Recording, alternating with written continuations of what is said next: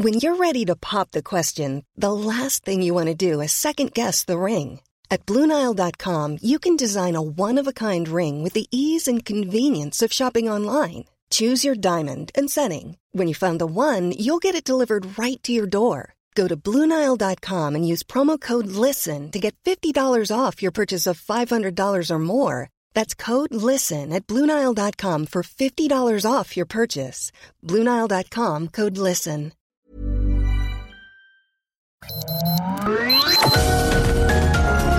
Heraldo Media Group presenta Sergio Sarmiento y Lupita Juárez.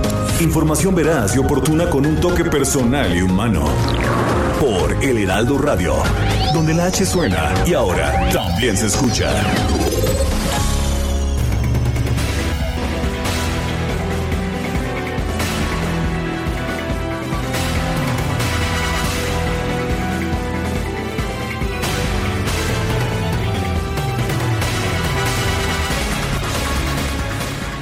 El Pleno de la Suprema Corte de Justicia de la Nación concluyó la discusión de la acción de inconstitucionalidad 64 diagonal 2021 promovida en contra de la reforma de la ley de la industria eléctrica que se publicó el 9 de marzo de 2021. Hubo pues decisiones individuales que tienen que ver con distintos artículos de esta legislación. Se reconoció la constitucionalidad de algunos artículos, se establecieron cuestionamientos en otros artículos. Eh, sin embargo, no se alcanzó el mínimo de ocho ministros eh, para decretar la inconstitucionalidad de esos artículos o de la ley en general. Bueno, pues esto significa que no se decreta la inconstitucionalidad, pero tampoco, tampoco la ley es declarada constitucional. Los, ah, las decenas de amparo que se encuentran ya en tribunales eh, seguirán por su camino, mientras que eh, los ministros o los magistrados y los jueces que consideren juicios de amparo deberán tomar en consideración las opiniones de la mayoría. Son opiniones complejas. Cada uno de los ministros ofreció decisiones diferenciadas para los distintos artículos de esta legislación. Al final de cuentas, lo que surge de todo esto es incertidumbre. Eh, no habrá claridad en los criterios con los que se puedan realizar inversiones en el campo de la energía, por lo menos en varios meses o incluso varios años. Eh, por otra parte, la presidenta de la Barra Mexicana de Abogados, eh, Claudia De Buen dio a conocer en un tuit una posición uh, muy negativa. Dijo el gremio jurídico está de luto la decisión de cuatro ministros de la Suprema Corte avalando la constitucionalidad de una ley abiertamente contraria a la Constitución es muy preocupante.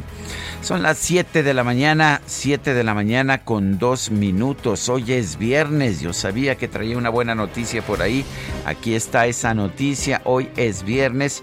8 de abril de 2022. Yo soy Sergio Sarmiento y quiero darle a usted la más cordial bienvenida a El Heraldo Radio. Lo invito a que se quede con nosotros, aquí estará bien informado también podrá pasar un rato agradable ya que siempre hacemos, siempre hacemos un esfuerzo por darle a usted el lado amable de la noticia. Aún no se encuentra con nosotros Guadalupe Juárez. Le mandamos un saludo cordial donde quiera que esté. Espero que la pase maravillosamente bien. Hay fuertes rumores de que estará de regreso en esta cabina el próximo martes, de manera que pues seguramente podremos confirmarlo ya la semana que viene. La Asamblea General de las Naciones Unidas determinó suspender a Rusia del Consejo de Derechos Humanos luego de la invasión militar a Ucrania y la matanza en la ciudad de Bucha. La Asamblea General expresó su grave preocupación por la actual crisis humanitaria y de derechos humanos en Ucrania, en particular por los informes de violaciones y abusos de los derechos humanos y de violaciones del derecho internacional humanitario por parte de Rusia. El proyecto se aprobó con 93 votos a favor, 25 en contra y 58 abstenciones. Entre las abstenciones se contó la de la, de nuestro país, la de México. De 193 estados miembros votaron solamente 176. Los países latinoamericanos que votaron en contra de la expulsión son Bolivia, Cuba y Nicaragua. Y mientras tanto, Brasil, El Salvador y México eh, decidieron abstenerse. El embajador mexicano Juan Ramón de la Fuente señaló que suspender la membresía de Rusia en el Consejo de Derechos Humanos no significa una solución al problema de la guerra y tampoco exime al gobierno de Vladimir Putin de enfrentar consecuencias jurídicas por los actos de violencia cometidos contra civiles.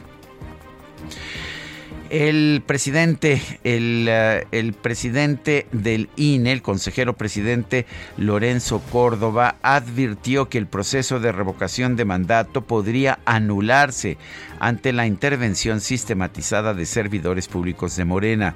Desde noviembre hasta la fecha, dijo, se han recibido 172 quejas por la violación a la Constitución y normas que regulan la consulta. Se han abierto 25 procedimientos por el uso indebido de recursos públicos. En una conferencia de prensa, los consejeros electorales coincidieron en que este ha sido el proceso electivo con mayor injerencia gubernamental en la historia y se ha hecho de manera abierta, descarada e impune, lo cual es preocupante. El consejero presidente Córdoba adelantó que el INE no solo entregará a la Sala Superior del Tribunal Electoral el resultado de la consulta del domingo, sino un informe detallado de las condiciones en las que se realizó el proceso y sobre todo indicando todas las irregularidades que se han cometido. Bueno, claramente los funcionarios del actual gobierno federal y de muchos gobiernos locales han decidido pues que ellos pueden intervenir independientemente de que lo prohíba la Constitución. Son las 7 de la mañana con 6 minutos.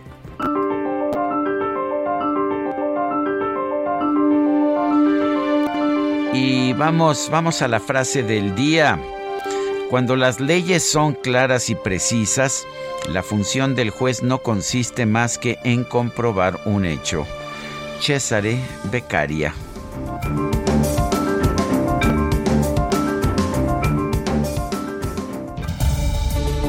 Bueno, y las preguntas, ya sabe usted que nos gusta preguntar, a mucha gente que nos escucha le gusta responder a estas preguntas. Por ejemplo, Ayer preguntamos lo siguiente aquí en este espacio.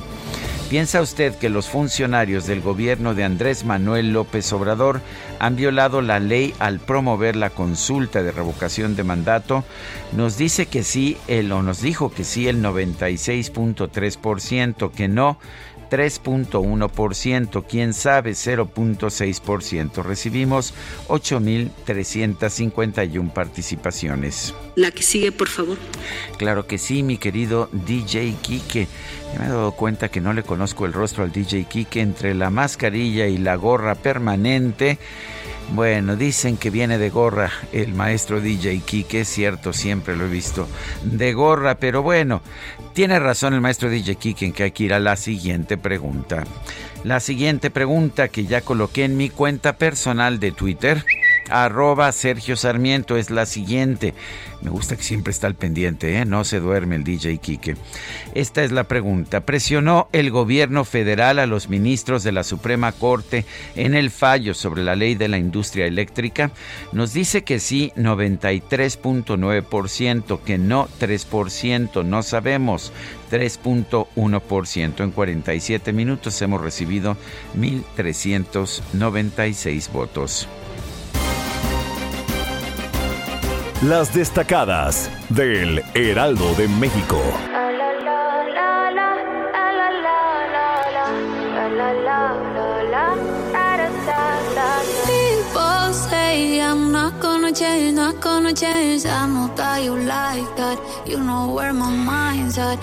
Acaba de llegar una alienígena, efectivamente, indocumentada. Además, yo no veo absolutamente ninguna identificación, ningún papel.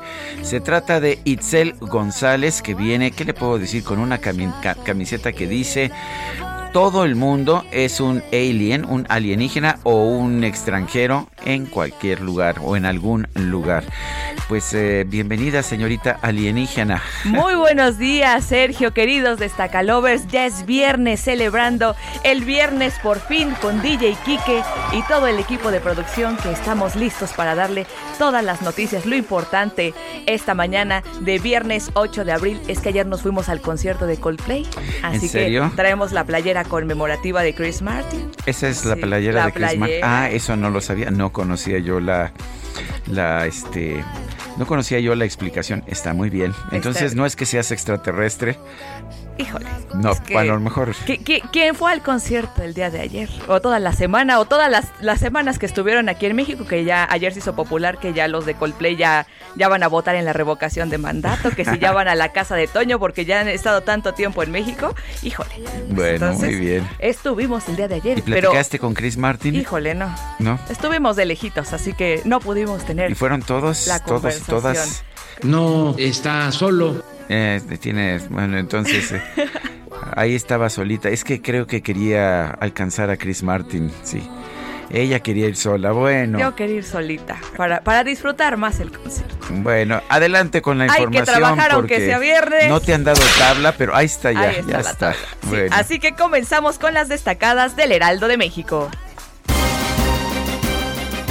En primera plana, Ken Salazar ve litigios. Corte mantiene viva ley de la industria eléctrica. Los ministros debatieron el proyecto que presentó Loreto Ortiz y da preferencia a la CFE. Siete votaron en contra y cuatro a favor. País, revocación de mandato, acusa INE injerencia del Estado, advierte de nulidad por las violaciones a la ley registradas en el proceso. Ciudad de México, presupuesto participativo, carecen de proyectos, seis colonias, se ubican en las alcaldías Tlalpan y Tláhuac. En Vilo, la ejecución de 2.9 millones de pesos. Estados, emergencia sanitaria, aumenta 30% muerte materna. Pandemia elevó casos en dos años a cifras que no se habían visto en más de una década, 1999 muertes. Orbe, Derechos Humanos, Rusia es suspendida de la ONU. México fue uno de los 58 países que se abstuvieron. Consideró que excluir no es la solución. Meta exclusiva América el caballo negro. En plática con el Heraldo de México, Santiago Baños confía en la clasificación de las Águilas a la fase final. Finalmente, en mercados, percances en vialidades, celulares causa de choques. El Instituto Mexicano del Transporte considera que un segundo de distracción genera 34 metros de riesgo. Sergio amigos, hasta aquí las destacadas del Heraldo. Feliz viernes. Muchas gracias Itzel González y son las 7 de la mañana con 12 minutos. Vamos a un resumen de la información más importante.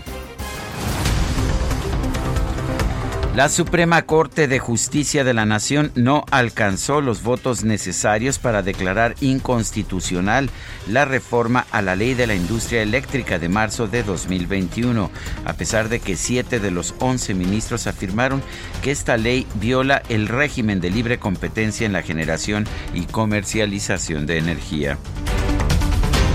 El presidente del máximo tribunal, Arturo Saldívar, así como los ministros Yasmín Esquivel, Loreta Ortiz y Alfredo Gutiérrez Ortiz Mena, votaron por avalar la reforma en todos los temas. Nuestra constitución no impone un modelo económico por encima de otro. La constitución no habla de orden de despacho, costos marginales, contratos legados ni subastas. Manifiesto mi conformidad con el sentido del proyecto. Como tribunal constitucional tenemos el deber y la responsabilidad de ser muy cuidadosos, de no sustituirnos en el legislador y tomar decisiones con base en nuestras propias preferencias ideológicas, económicas o políticas. Bueno, pues es lo que dijo el ministro presidente Arturo Saldívar, quien también propuso una interpretación conforme en materia ambiental a fin de incluir un pronunciamiento para dar preferencia al abandono paulatino de las energías generadas con combustibles fósiles. A través de Twitter, la titular de la Secretaría de Energía, Rocío Nales, celebró que la Suprema Corte de Justicia haya validado la constitucionalidad de la reforma a la ley de la industria eléctrica. Alguien le debería pues enseñar un poquito de derecho. La Suprema Corte no avaló ni la constitucionalidad ni la inconstitucionalidad de la, de la ley de la industria eléctrica. Simple y sencillamente no llegó a la mayoría para validar la inconstitucionalidad. Por su parte, el embajador de los Estados Unidos en México, Ken Salazar, advirtió que la validación de esta ley abre la puerta a litigios sin fin en el sector eléctrico, generando incertidumbre y obstruyendo la inversión. El coordinador del PRI en la Cámara de Diputados, Rubén Moreira, aseguró que el presidente López Obrador será el responsable de que los malos empresarios sigan beneficiándose del sector eléctrico al negarse a modificar su iniciativa de reforma constitucional presidente de la República se con todo respeto, ahí hay una diferencia entre nosotros y ellos. Nosotros sí queremos que se ajusten las cuentas a esos empresarios que se aprovecharon del sistema eléctrico. Pero como no le quieren mover ni una coma, como rechazan nuestras 12 posturas, pues nos están llevando al no y al sí. Bueno, en ese no y en ese sí, estos malos empresarios van a salir ganando. Algunos de los cuales, por cierto, apoyan a los candidatos de Morena. Bueno, eh, por, otra, por otra parte, el coordinador de la bancada del PAN, Jorge Romero, expresó su respaldo al diputado Rubén Moreira ante los señalamientos del presidente López Obrador en su contra.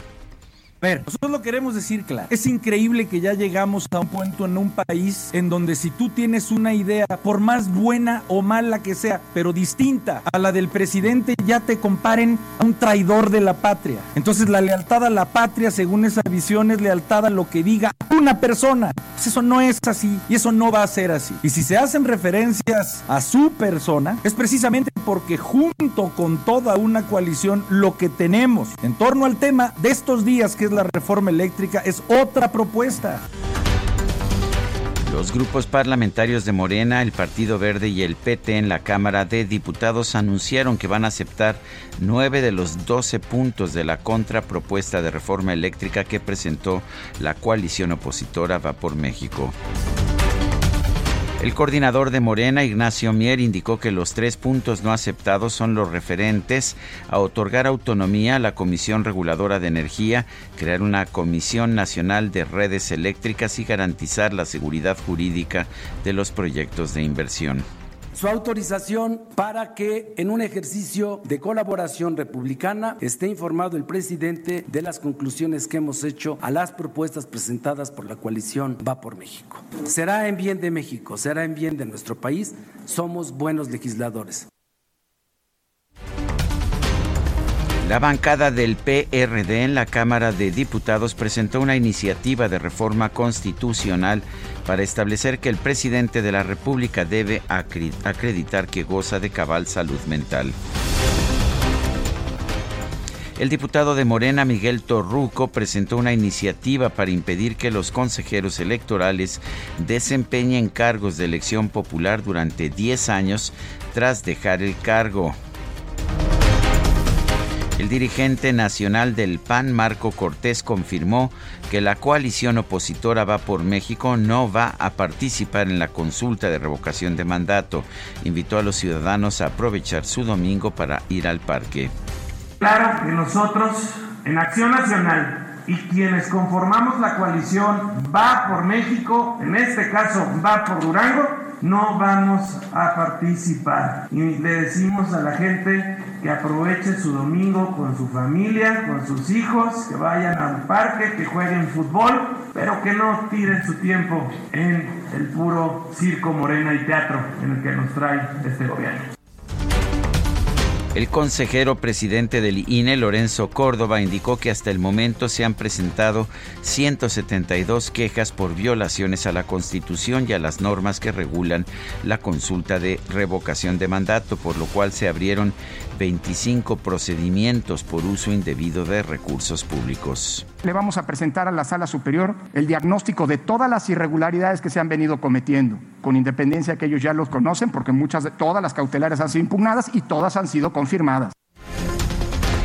El consejero presidente Lorenzo Córdoba advirtió también que el Tribunal Electoral podría anular el proceso de revocación de mandato del presidente López Obrador debido a la intervención sistematizada de distintos servidores públicos. Ojalá la, irresponsabilidad de los actores políticos que sistemática, reiterada, dolosa y abiertamente, descaradamente están violando la ley, no traiga como consecuencia eventualmente que se decida anular por parte de la sala superior este proceso. Ojalá y ello no ocurra, porque significaría eventualmente la peor sanción para un proceso democrático. Los gobiernos de Veracruz y Nuevo León confirmaron que el próximo fin de semana van a suspender la venta de bebidas alcohólicas con motivo de la consulta de revocación de mandato. La comunidad estudiantil del Centro de Investigación y Docencia Económicas, el CIDE, informó que 94% del electorado de la institución votó a favor de revocar el nombramiento de su director general, José Antonio Romero Tellaeche por unanimidad, la Cámara de Diputados aprobó una reforma al artículo 164 de la Ley de Desarrollo Rural Sustentable para que los productores del campo utilicen técnicas agroecológicas que garanticen la conservación de la productividad de las tierras. La Comisión de los Derechos de la Niñez y la Adolescencia del Senado aprobó un acuerdo para exhortar a los congresos de los estados a armonizar su legislación para garantizar que la edad mínima para contraer matrimonio sea 18 años. El Congreso de Jalisco aprobó distintas reformas al Código Civil del Estado para reconocer el matrimonio entre personas del mismo sexo, así como el derecho a la identidad de género transexual. El Congreso de Jalisco también reformó el Código Penal de la entidad para imponer multas de hasta 300 UMAS a quienes apliquen o financien cualquier tipo de práctica para modificar o reorientar o anular la orientación sexual de otra persona.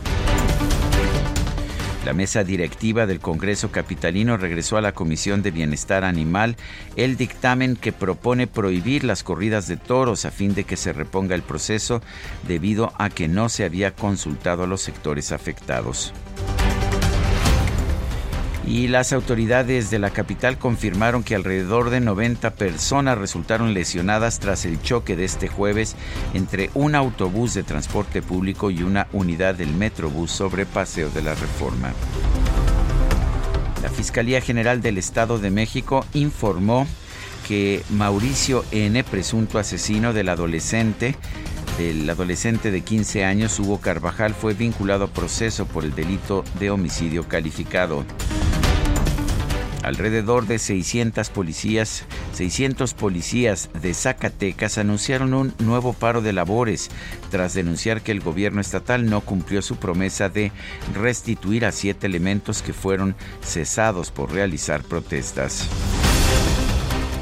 Un portavoz de la aerolínea Qatar Airways aseguró que esta empresa no tiene planes de operar vuelos desde el nuevo aeropuerto internacional Felipe Ángeles, como lo aseguró el canciller Marcelo Ebrard. La Secretaría de Relaciones Exteriores aclaró que el presidente de Qatar Airways, Akbar Al-Baker, expresó su interés en concretar una ruta a nuestro país luego de que el canciller Marcelo Ebrard le informó sobre la puesta en operación del Aeropuerto Internacional Felipe Ángeles. Es lo que dijo la Secretaría de Relaciones Exteriores. Lo que dijo también fue que, pues que no, que ya le habían dicho claramente que la aerolínea iba a volar al Aeropuerto Felipe Ángeles. La Secretaría de Salud Federal informó que este jueves se registraron 32.216 casos nuevos de COVID-19 en México, así como 105 muertes. 93 votos a favor, 24 en contra y 58 abstenciones, incluyendo la de México, la Asamblea General de la ONU aprobó una resolución presentada por Estados Unidos para suspender a Rusia del Consejo de Derechos Humanos del organismo por la invasión a Ucrania. Y en información deportiva, este jueves arrancó la temporada 2022 de las grandes ligas de béisbol. Y bueno, pues en uno de los primeros juegos, de hecho creo que fue el primer juego, los Cachorros de Chicago se impusieron 5 a 4 a los Brewers de Milwaukee. El Barcelona empató a un gol con el Eintracht de Frankfurt en la ida de los cuartos de final de la Europa League. Son las 7 de la mañana con 24 minutos. Les recuerdo nuestro número para que nos mande mensajes de WhatsApp. Es el 55 20 10 96 44. Repito, 55 20 10 96 44. Puede usted seguirnos en Twitter. Nuestra cuenta es arroba Sergio y Lupita. Y también puede seguir a El Heraldo de México a través de Heraldo de México. Vamos a una pausa y regresamos. Mándame un WhatsApp, mándame un WhatsApp, me siento desesperado. Sergio Sarmiento y Lupita Juárez quieren conocer tu opinión, tus comentarios o simplemente envía un saludo para ser más cálida esta mañana. Envía tus mensajes al WhatsApp 5520 109647.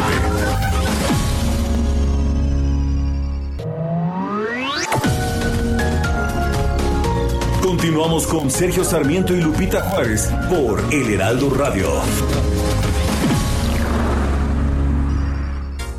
¿Dejarías al zorro y sus amigos a cargo del gallinero? Claro que no, por una simple razón. Se comerían las gallinas. Si sabemos que el consumo de comida chatarra, refrescos, tabaco y alcohol son la principal causa de enfermedad y muerte en México, ¿por qué dejamos que aquellos diputados, senadores, funcionarios y jueces, amigos de los zorros, diseñen políticas, aprueben leyes y resuelvan juicios que obviamente protegen sus intereses dañando nuestra salud? Fuera del gobierno, el zorro y sus amigos. El poder del consumidor.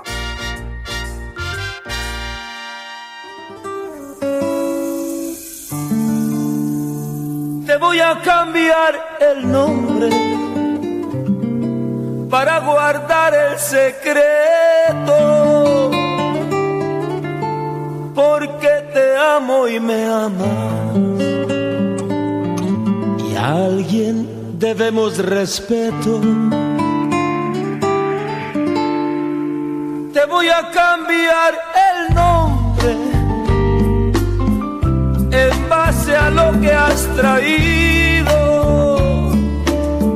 Ahora te llamarás Gloria. Lo tienes bien merecido. Y hemos de darnos un beso. Bueno, esta, esta seguro la puso nuestra productora estrella Enriqueta. Ay, perdón, te cambié el nombre, ¿verdad, Carlita? Disculpa. Bueno, ¿qué puedo decir?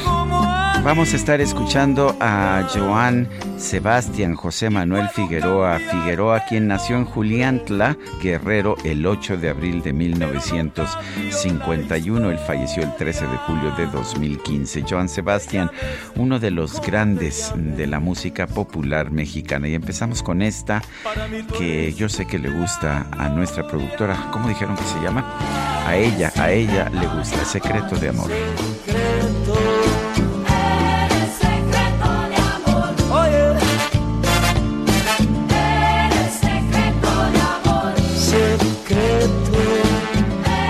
Ya me dijeron que no me que no esté tan llevado porque si no me van a poner Adrián y a ver cómo salimos de aquí. Pero bueno, Son las 7 de la mañana con 33 minutos. Qué bueno que está usted con nosotros a lo largo de las próximas. Ya llevamos media hora de programa. Nos faltan dos horas y media. Quédese mucha información, mucha información. Vamos a estar tratando de divertirnos también. Y por supuesto tendremos los mensajes de nuestro público. Dice Arturo Galicia de la Ciudad de México. Una tragedia que habiendo tanta información mundial, los ministros con minúsculas de la Corte de Justicia ya no debería ser la Suprema hayan avalado uno de los principales errores de los miles que ha hecho este gobierno. Vamos en sentido contrario a todo el mundo.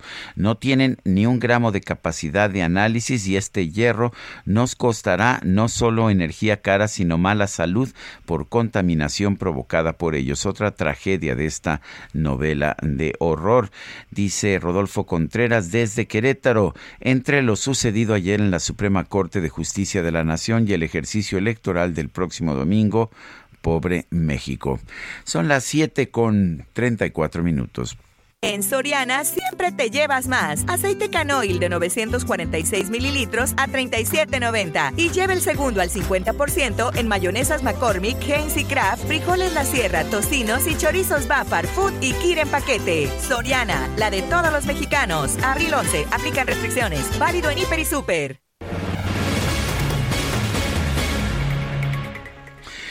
La Suprema Corte de Justicia de la Nación tuvo una votación dividida el día de ayer. No alcanzó la mayoría constitucional.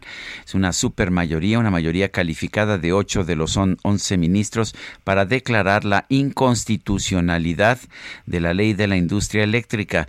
En muchas partes, en muchos de los artículos, sin embargo, la mayoría votó por rechazar la constitucionalidad de esta pues de esta ley de la industria eléctrica. Esto pues significa que aunque no hay una declaración de inconstitucionalidad, pueden proceder los amparos en contra de esta ley y los magistrados que lleven esos amparos, los jueces que, que, los, que los vean en primera instancia, tendrán obligación de considerar la decisión de la Corte. Diana Martínez nos tiene toda la información. Muy buenos días. La reforma de 2021 a la ley de la industria eléctrica se mantiene vigente. Fueron poco más de cinco horas y media de sesión este jueves en las que los ministros eh, debatieron el proyecto que presentó Loreta Ortiz, quien propuso declarar la validez de la ley que da preferencia a la Comisión Federal de Electricidad. Desde el inicio, el ministro presidente Arturo Saldívar advirtió que no se levantaría la sesión hasta que este asunto tan importante fuera votado en su totalidad. El máximo tribunal no logró invalidar, no logró invalidar temas torales de la reforma porque no se reunieron los ocho votos que eran necesarios. Siete ministros señalaron que la norma viola la libre competencia y la transición a energías limpias. Y, por ejemplo, en el caso del ministro Jorge Mario Pardo Rebolledo, él señaló que la única empresa que actualmente se encuentra en operaciones como suministradora de servicios básicos, pues es una subsidiaria de la Comisión Federal de Electricidad denominada CFE suministradora de servicios básicos, ya que otras dos empresas que han sido permisionarias para operar como suministradores no se encuentran activas. Él aseguró que con esta ley se priva también a los consumidores de acceder a energías más limpias y baratas y en el caso de la eliminación de subastas como único mecanismo de adquisición de energía, la ministra Norma Piña dijo que con esta medida se inhibe la competencia en el mercado y también se afecta directamente la generación de energías limpias porque se reduce al mínimo la posibilidad de entrada de centrales eléctricas que producen este tipo de energía. Diana Martínez, gracias por esta, por esta información y vamos, vamos a enlazarnos a la conferencia de prensa del presidente Andrés Manuel López Obrador. Escuchemos. Viene la reforma constitucional, pero ya, la verdad, con lo que se logró ayer, eh, se nos alivianó la carga. Eh, ya con lo de ayer podemos sacar adelante a la Comisión Federal de Electricidad, rescatar esta empresa pública y mantener, mantener el compromiso de no aumentar el precio de la luz. Fue por eso un triunfo. hay quienes apostaban a favor de las empresas, lo que hubiese significado cancelar la posibilidad de controlar el precio de la luz. Si no se hubiese logrado lo de ayer, eh, las empresas iban a aumentar el precio de la luz. Lo que está sucediendo en Europa, le acaba de avisar ayer el gobierno de Argelia al gobierno de España de que les va a aumentar el precio del gas y van a aumentar el precio de la luz todavía más, porque ahí optaron por la privatización. Y nosotros, aunque se enojen los conservadores, tenemos que poner por delante el interés público, el interés de la nación. Bueno, pues es lo que está diciendo el presidente Andrés Manuel López Obrador al respecto de la decisión de ayer de la Suprema Corte de Justicia de la Nación. Dice que se nos alivia no la carga, que ahora sí podremos cumplir el compromiso de no aumentar el precio de la luz. Las empresas iban a aumentar el precio de la luz, lo que está sucediendo en Europa, donde optaron por la privatización. Yo sí quisiera hacer aquí algunos comentarios. No son opiniones, son hechos, por eso no le voy a pedir al DJ Quique campanitas. No tiene nada que ver lo que decidió ayer la Suprema Corte de Justicia con el precio de la luz. Si aumenta el precio de los combustibles, por ejemplo, el precio del gas, por supuesto que tiene que aumentar y aumenta el precio de la electricidad. El gobierno puede elegir usar el dinero que tiene, no para apoyar a, a los pobres o para construir infraestructura, sino para subsidiar el precio de la electricidad, que es lo que decide muchas veces, lo que deciden muchas veces los gobiernos populistas, pero lo que decidió ayer la Suprema Corte de Justicia no tiene nada que ver con eh, el incremento o baja en el precio de la luz y vale la pena señalarlo, no es una opinión, es un hecho y por eso no estoy pidiendo campanitas. Son las 7 de la mañana con 40 minutos. En Soriana estas vacaciones, ahorrar es muy de nosotros. 25% en trajes de baño, shorts, bermudas, toallas y todos los bronceadores y bloqueadores. Y lleva el segundo al 50% en toda la marca Sedal, Oral-B, Crest y Pro. Soriana, la de todos los mexicanos. Abril 11, aplican restricciones. Válido en Hiper y Super.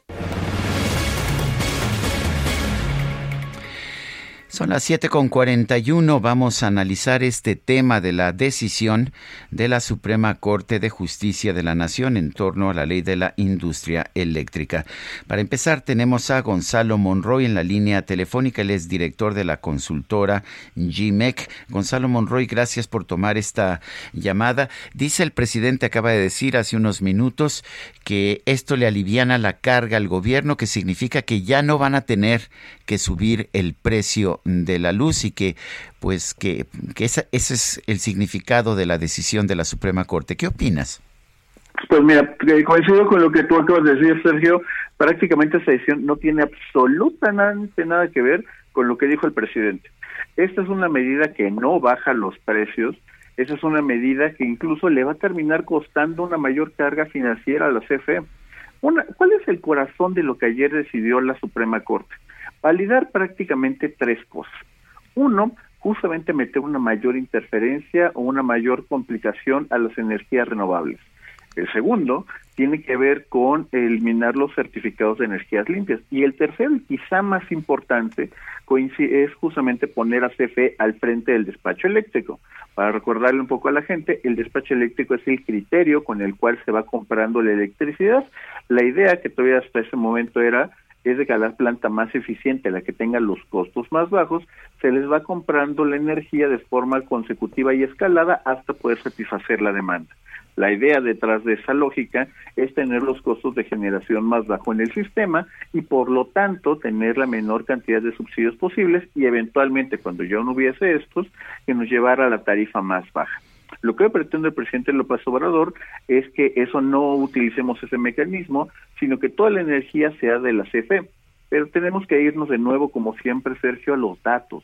Las plantas, por ejemplo, de combustóleo de CFE son cuatro veces más caras que comprar energía, sobre todo de energía renovable, principalmente y para hacerlo comparativamente, de la energía eólica. Bien, esas plantas eólicas podrían ser de CFE o podrían ser privadas, pero son cuatro veces más caras.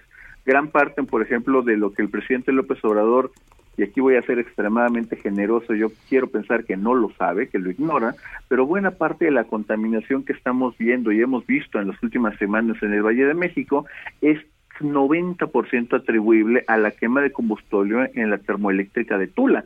Los, las condiciones y corrientes de viento hacen que todo ese dióxido de azufre llegue a la Ciudad de México y tengamos como consecuencia esas natas de contaminación que nos recuerdan los años 80, que había un doble y hasta triple hoy no circula. Eso es lo que ayer votó la, la Suprema Corte de Justicia, que es legal, que tendremos justamente que vivir con ello, pero también hay que incluso te lo puedo ir adelantando, no hay que echar campanas al vuelo. Estos, esta, esta novela todavía le faltan algunos capítulos. Eh, estaba yo viendo ya el detalle porque como que se simplificó mucho esto en los medios, se dijo fue 7 a 4 la decisión, eh, se declara, no se declara la inconstitucionalidad, pero los ministros ponen un criterio de mayoría eh, que deben seguir los tribunales de amparo. Cuando me meto al, al fondo veo una cosa bastante más complicada, se votó en cada artículo en lo individual, en algunos casos efectivamente la mayoría se pronunció por declarar la inconstitucionalidad sin alcanzar nunca los ocho ministros que se requerirían para ello. En otros, sin embargo, gana la posición del gobierno con la ley de la industria eléctrica. ¿Cuáles ves tú que sean las consecuencias? Yo te diría de que hay uno, probablemente el más importante, el crucial de todo este, y que tiene que ver con lo que te platicaba del despacho. Pero déjame decir, incluso, y creo que me vale la pena que exploremos juntos, qué es lo que va a ocurrir a partir de esto, porque eso es lo importante y como decía, no hay que echar las campanas al vuelo. Como muy bien mencionas, estos criterios, justamente las decisiones que ayer mostraron los ministros en sus posiciones, van a ser los criterios que utilizarán los tribunales colegiados para resolver los amparos. Los amparos, más de cuatro mil que se esgrimieron contra la ley de la industria eléctrica, veremos justamente que serán tomados en cuenta. Y elementos como la protección a un medio ambiente sano y limpio, consagrado en el artículo cuarto constitucional, y el de libre competencia, que es el artículo 28, son las bases para que muy probablemente estos amparos sean resueltos de forma favorable. Una vez que sean otorgados esos amparos y resueltos de fondo, ya tendremos una situación, yo te diré que un poco paradójica, Sergio. Por un lado, vamos a ver que el presidente López Obrador sí, ya tiene su reforma, pero no la va a poder implementar. Prácticamente todo el sector privado de electricidad en México va a estar amparado. Y gracias a los amparos que van a dar las, los, y que muy probablemente darán los jueces en próximas semanas, obviamente esto es como si la reforma no les aplicara, no les va a hacer ninguna consecuencia. Entonces terminamos en un elemento donde el presidente López Obrador puede y quiere empujar a la CFE al frente de la fila, pero la fila ya está ocupada por estos amparos de las empresas que ya están participando. Eso sí, y esto es una cosa muy muy clara de decirlo, cualquier nuevo participante que, que, que, quiera entrar al sector eléctrico mexicano lo hará con las reglas del presidente López Obrador. Y te lo puedo ir adelantando no hay prácticamente ningún interés de las empresas de venir a México cuando tienen que invertir más en abogados que en ingenieros para desarrollar sus proyectos. De hecho, lo que una de las consecuencias que veo, eso es lo que comento en mi artículo periodístico de hoy, es que se genera una enorme incertidumbre. Eh, finalmente, de la Corte pudieron haber salido reglas claras, a favor o en contra, pero reglas claras. Y ahora no sabemos con precisión cuáles son las reglas. Es correcto, y fíjate, ahí entramos a, temas muy claros y, tenemos que entrar quizá, por desgracia, a personalizar las decisiones de la Corte. Hay, hay tres que yo creo que me parecen eh, mucho de resaltar. Uno, vimos la posición de la ministra Piña, donde prácticamente con una, yo diría, una cátedra de Derecho Energético y también de Derechos Humanos, ve un, justamente un panorama amplio no solamente son los artículos impugnados y su relación con artículos específicos, sino con el corazón y la materia entera de la propia Constitución. Es una obra brillante de la cual seguramente se hablará mucho en, las aulas de, las escuelas de derecho. Por el otro lado vimos la posición 180 grados eh, contraria. Vimos, por ejemplo, a la ministra Yasmín Esquivel prácticamente como si fuera la defensora de oficio de la CFE. Para esta ministra la competencia no existe, para ella ni siquiera habló de la consideración de derechos humanos y parecería que le dieron justamente el guion desde Reforma 164. Y por último, probablemente el caso más emblemático de lo que vimos ayer. Vimos un galimatías que probablemente hubiera hecho sonrojar al propio Cantinflas en la posición del ministro eh, Gutiérrez Ortiz Mena. Una justamente donde terminó siguiendo y ciñéndose a la minoría, justamente para declarar la no inconstitucionalidad, pero que en el proceso simplemente fue de que haré lo que Manuel Barlet nos pida, pero no seguiré lo que nos dijo. En otras palabras, simplemente terminó votando según su conciencia, aunque terminó siendo una cosa indescifrable lo que pretendió decir el ministro. Bueno, pues eso fue lo que... Sí, una pregunta más, eh, Gonzalo, me parece importante. Si las cosas quedan como está, vamos a suponer, porque además no tiene los votos, que no se aprueba la reforma constitucional eléctrica. Si se mantiene pues este criterio de la Corte, seguimos viendo amparos, seguimos viendo litigios que después van a regresar a la Corte, pero quizás en dos años o tres años. Eh, ¿Qué, va a pasar? ¿Qué esperas tú que pase en la electricidad en nuestro país? Pues básicamente es lo que te platicaba, es este, este empate, si lo queremos llamar así, este impas, de que nadie va a poder avanzar más cosas. La ley la tiene el presidente López Obrador, podría aventar a CFE hacia adelante, pero muy probablemente estos amparos, hasta que no se resuelvan de fondo, hay que entender claramente que las suspensiones provisionales en el curso justamente de buscar el amparo continúan, no importa lo que dijo ayer la Corte, esos amparos continúan. De ahí radica precisamente la importancia de la reforma constitucional. Lo que estaría buscando el presidente López Obrador es justamente eliminar la materia del amparo al cambiar la Constitución. si no se logra justamente o no se alcanza la mayoría calificada de dos terceras partes dependiendo del quórum, que ahí está el secreto de que va a buscar Morena, pues precisamente estos amparos serían la ley sobre la tierra eventualmente y tenemos este régimen de excepción. Yo lo voy a poner quizá resumiendo una forma un poco ya simple, ¿en qué, qué termina pasando? El presidente López Obrador ya no puede avanzar más, mientras que los privados ya por fin han dejado de perder. Bueno, Gonzalo Monroy, director de la consultora GMEC, gracias por hablar con nosotros. Por supuesto, Sergio, te mando un tremendo abrazo a ti y a todo tu público. Son las 7 de la mañana con 50 minutos. En Soriana estas vacaciones, ahorrar es muy de nosotros. Lleva el segundo al 50% de descuento en llantas, detergentes líquidos Ace y Ariel, limpiadores de piso Poet, Ajax y Flash y alimentos seco Minino, ganador y Top Choice. Soriana, la de todos los mexicanos. Abril 11, aplican restricciones. Válido en Hiper y Super. El embajador de los Estados Unidos en México, Ken Salazar, advirtió que tras la validez de constitucionalidad que la Suprema Corte de Justicia de la Nación dio a la ley de la industria eléctrica, bueno, vale la pena señalar, perdón, estoy, me están pasando esta información. La Suprema Corte no dio aval ni a la constitucionalidad ni a la inconstitucionalidad de la ley de la industria eléctrica. La mayoría se pronunció por declarar la inconstitucionalidad, pero sin la mayoría que se requiere quiere. En lo que sí tiene pues mucha razón el embajador Ken Salazar es que pues esto abre la puerta a litigios interminables. Iván Saldaña nos tiene la información. Adelante, Iván. Sergio, buenos días. El embajador de Estados Unidos en México, Ken Salazar, advirtió este jueves que tras la validez de constitucionalidad que la Suprema Corte de Justicia de la Nación dio a la ley de la industria eléctrica, se abrirá probablemente la puerta a litigios interminables a través de una declaración difundida por la Embajada estadounidense, señaló, el gobierno de los Estados Unidos respeta la soberanía de México y sus procesos democráticos. En ese tenor de cooperación y respeto es que nos preocupa que la ley de la industria eléctrica del 2021 probablemente abrirá la puerta a litigios sin fin, generando incertidumbre y obstruyendo la inversión. El embajador también se refirió a la iniciativa de reforma constitucional en materia eléctrica que se discute en el Congreso mexicano, haciendo un llamado a los legisladores mexicanos a que la reforma respete los acuerdos del TEMEC, proteja las inversiones en el sector de empresas estadounidenses en México y priorice las energías limpias. Resaltó que en varias reuniones con funcionarios del Gobierno de México, Estados Unidos ha expresado sus preocupaciones sobre estas y otras reformas propuestas en México.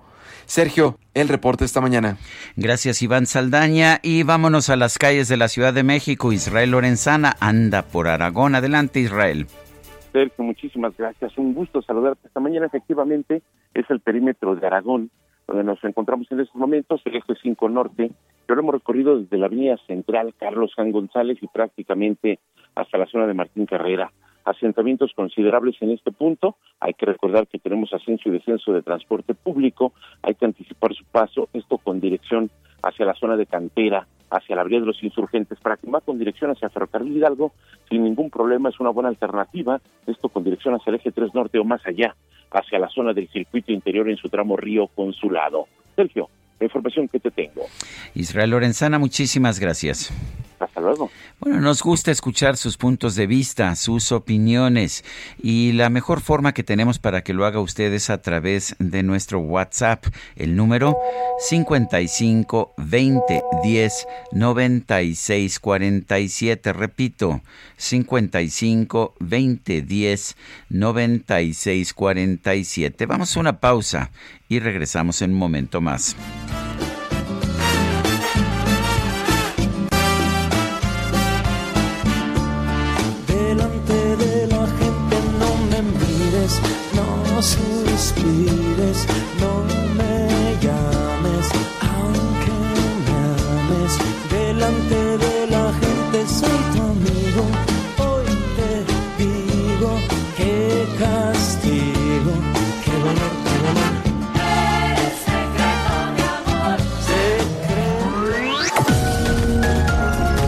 Sergio Sarmiento y Lupita Juárez quieren conocer tu opinión, tus comentarios o simplemente envía un saludo para ser más cálida esta mañana. Envía tus mensajes al WhatsApp 5520 109647.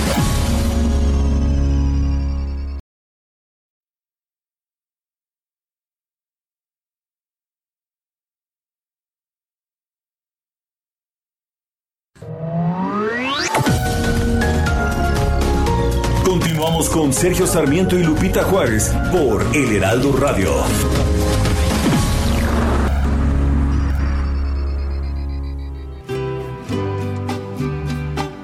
hiriendo mi felicidad. Me alejo a petición de tu orgullo. Me iré, aunque eres mi necesidad. Te dejo, pero eso de que te olvide, no sé. Tatuajes de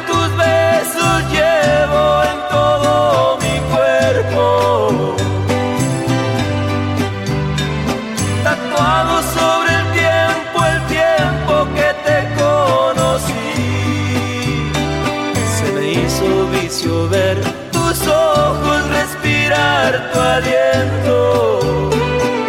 voy, pero te llevo dentro de mí. Seguimos escuchando música de Joan Sebastián. Esto se llama Tatuajes. Lo estamos recordando hoy en el aniversario de su nacimiento.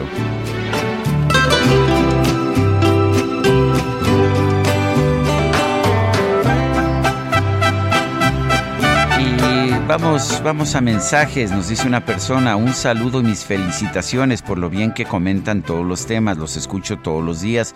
Sé que ahorita no es el tema, pero quisiera que la jefa del SAT se pusiera a pensar y ojalá le llegue que debe dar mejor servicio para las personas que queremos tributar y damos y darnos de alta para poder facturar y general. Sencillamente no hay citas que debemos hacer. Saludos, Sergio. Efectivamente, no hay citas y cada vez es más una pesadilla. Parece que no quieren realmente que, que la gente llegue a tributar. Y bueno, tenemos también mensajes que nos hace llegar eh, la gente. Dice Claudia Álvarez, desearía que fuera una pesadilla la resolución de la reforma eléctrica. Pobre México, estoy llena de tristeza. Nos dice por otra parte Carlos Hurtado, la decisión de ayer genera una inseguridad jurídica brutal y con ello impedirá la inversión en energía, el sector más atractivo actualmente en México. Así el país se hunde más en el estancamiento económico. Eh, dice Soco Rodríguez Quique eh, y rodó el equipo. Maravilloso viernes. En mi caso, difícil decisión. Si no voto, no es culpa del INE. No, mi casilla está ubicada muy cerca de mi domicilio, pero no estoy de acuerdo con esta simulación de la revocación. Creo que ya no podemos hablar de esto, ¿verdad? Es lo que nos dice Soco Rodríguez. Son las 8 de la mañana con 3 minutos.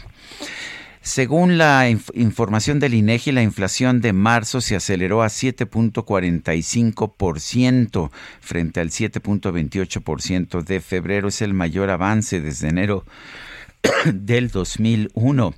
Gabriela Siller Pagasa es directora de análisis económico en el Banco Base y profesora de economía en el TEC de Monterrey. Gabriela Siller, gracias por tomar nuestra llamada. Eh, deberíamos, debemos preocuparnos por la inflación, Gabriela. A ver, parece que lo que escuché, sí, se nos cortó y, nos quedó ahí eh, finalmente pues un sonido, un sonido medio raro. Eh, y dice, bueno, dice otra, otra persona. Eh, a ver, espérenme, déjenme colocarme aquí. No, ya tenemos a Gabriela Siller Pagasa, directora de análisis económico en Banco Base. Gabriela Siller, ¿debemos preocuparnos por la inflación? Muy buenos días. Bueno, pues la inflación sigue al alza y sí es preocupante porque podríamos, vaya, esto genera cada vez un menor poder adquisitivo para la población. Ayer veíamos que el INEGI publicaba una inflación anual, es decir, comparando el índice nacional de precios del consumidor respecto al mismo eh, periodo del año pasado, un incremento de 7.45%, siendo que el objetivo del Banco de México es una inflación del 3%. Y bueno, ese incremento de 7.45% en el índice nacional de precios al consumidor es el mayor desde el 2001 y sobre todo la parte subyacente, que es la inflación medular de la economía, que determina la trayectoria en el mediano y en el largo plazo, pues ha subido en marzo por 16 mes consecutivo. Entonces, sí es un tema de preocupación, pero por otra parte no se ha perdido el control todavía de la inflación. Para eso, bueno, pues está el Banco de México, ha estado subiendo las tasas de interés y creemos que la inflación seguirá pues subiendo, sobre todo por factores externos. Todo esto de la pandemia, la guerra también ha ocasionado un incremento considerable en los precios de las materias primas. Ya veíamos ahorita, por ejemplo, en la mañana, a FAO se ha dicho que, bueno, pues nunca se había registrado un incremento tan fuerte en los precios de los alimentos a nivel global, un incremento alrededor del 13%. ¿Hasta dónde puede llegar la inflación en México? Pues creemos que si continúan las presiones inflacionarias en este segundo trimestre, pudiera alcanzar un nivel del 8% hacia el cierre del año y en dado caso que las presiones inflacionarias se alargaran hacia el tercero y probablemente cuarto trimestre, la inflación pudiera alcanzar un nivel del 10%, solamente que este último escenario pues es ya poco probable.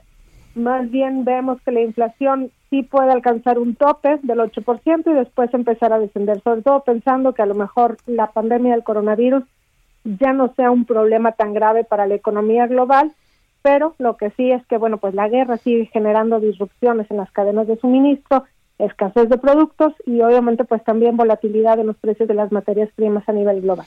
Gabriela, considerando que lo que estamos viendo es una situación internacional que tiene que ver con los precios de las materias primas, con la guerra en Ucrania, eh, la, la, pregunta es si elevar tasas de interés en México es la forma correcta de enfrentar el fenómeno. Fíjate que no hay otra forma de enfrentarlo y combatirlo. Y bueno, pues típicamente se dice que cuando la inflación es alta por eh, cosas importadas como esto que estamos viendo, que es a nivel global, pues que no sería tan efectivos incrementos en la tasa de interés y es así, pero es lo único que se puede hacer. De otra manera, si el Banco de México no actuara, pues ahorita ya estaríamos viendo niveles incontrolables de la inflación, muy probablemente por arriba del 10%. Tenemos, por ejemplo, el caso de Turquía, en donde allá, en contra de lo que dicta la teoría económica, más bien recortaron la tasa de interés para poder seguir estimulando a la economía y el resultado ha sido una inflación del 50% al consumidor y de 100% al productor, donde evidentemente pues ya no se tiene el más mínimo control sobre esa inflación y que además les costaría muchísimo más, tendrían que subir la tasa de interés más aceleradamente y a la larga pues también la actividad económica se ve afectada con una inflación tan alta. Entonces, no son tan efectivos los incrementos en la tasa como si se tratara de un boom o una expansión en la actividad económica de México, pero no hay de otra forma. Y a final de cuentas también los incrementos en la tasa de interés funcionan por varios canales, en donde ahorita el canal de las expectativas, creo yo, es uno de los más relevantes. Eso de las expectativas implica pues que todo el mundo estamos viendo que sube la tasa de interés y entonces pues con esto vemos que se está combatiendo la inflación y por lo tanto nosotros mismos como que nos hacemos a la idea que a lo mejor ya no va a seguir tan alta o ya no va a seguir subiendo de manera tan acelerada. Por ejemplo, la Reserva Federal, pues en Estados Unidos decía en sus minutas que allá las empresas era probable que empezaran a subir todavía más agresivamente los precios al esperar una inflación más alta y eso, bueno, pues es algo así como expectativas autorrealizadas y podría generar una espiral inflacionaria. Por eso es que son importantes los incrementos de la tasa de interés para poder combatir la inflación. Gabriela Siller Pagasa, directora de análisis económico en Banco Base, gracias por conversar con nosotros. Gracias a ti, Sergio. Muy bonito día. La Asamblea General de la ONU decidió suspender la, incorporación, la membresía de Rusia del Consejo de Derechos Humanos. Fue 93 votos a favor, 24 en contra y 58 abstenciones. México se abstuvo. Marta Bárcena, columnista del Heraldo de México, embajadora eminente de nuestro país, es una de las mayores distinciones que se puede dar a un embajador de México, está en la línea telefónica. Marta Bárcena, ex explícanos en primer lugar cuál es el beneficio de suspender la incorporación de Rusia al Consejo de Derechos Humanos. ¿Qué se busca con esta medida que fue, tengo entendido, impulsada por el gobierno de Estados Unidos? Buenos días, Sergio. Buenos días al auditorio. Mira, pues eh, ¿Qué es lo que se busca para suspender esto? Yo creo que se busca una presión diplomática adicional que se suma a la presión de las sanciones que ya han aplicado Estados Unidos y los países occidentales a Rusia. Eh, cabe recordar que cuando se estableció el nuevo Consejo de Derechos Humanos, que antes era una comisión, se previó por primera vez la posibilidad de suspender o expulsar a un país que, que llevara a cabo una violación masiva y flagrante de derechos humanos. Cuando esto no se había, no se tenía contemplado eh, anteriormente. Entonces, son las nuevas reglas del Consejo de Derechos Humanos las que permitían, en todo caso, eh, proponer esta medida. Ahora, eh, eh, había habido antecedentes, hay algunos que dicen que no, había otro antecedente que era la suspensión de Libia del Consejo de Derechos Humanos. Desde la creación de este Consejo hubo un gran debate sobre si deberían de participar en él o no países que son reconocidos como violadores de derechos humanos y que han sido condenados por el propio Consejo. La posición de México siempre ha sido a favor de la universalidad de participación, porque ¿qué quiere decir? Que si todos participan en el Consejo, todos se someten a sus reglas y por lo tanto todos pueden ser analizados y juzgados por ese propio Consejo. ¿Sí? Entonces, de ahí es que México en general y, e históricamente se ha opuesto a que se expulse o que se suspenda de un, eh, eh, de un órgano subsidiario de las Naciones Unidas, como es el Consejo, a cualquier país para que se mantenga esa universalidad y eso no significa que ese consejo deje de condenar al país que eh, está acusado de violación de derechos humanos. ¿Consideras, Marta, entonces que la decisión de abstención del, del gobierno mexicano es, es correcta? ¿O se va de acuerdo con nuestra tradición?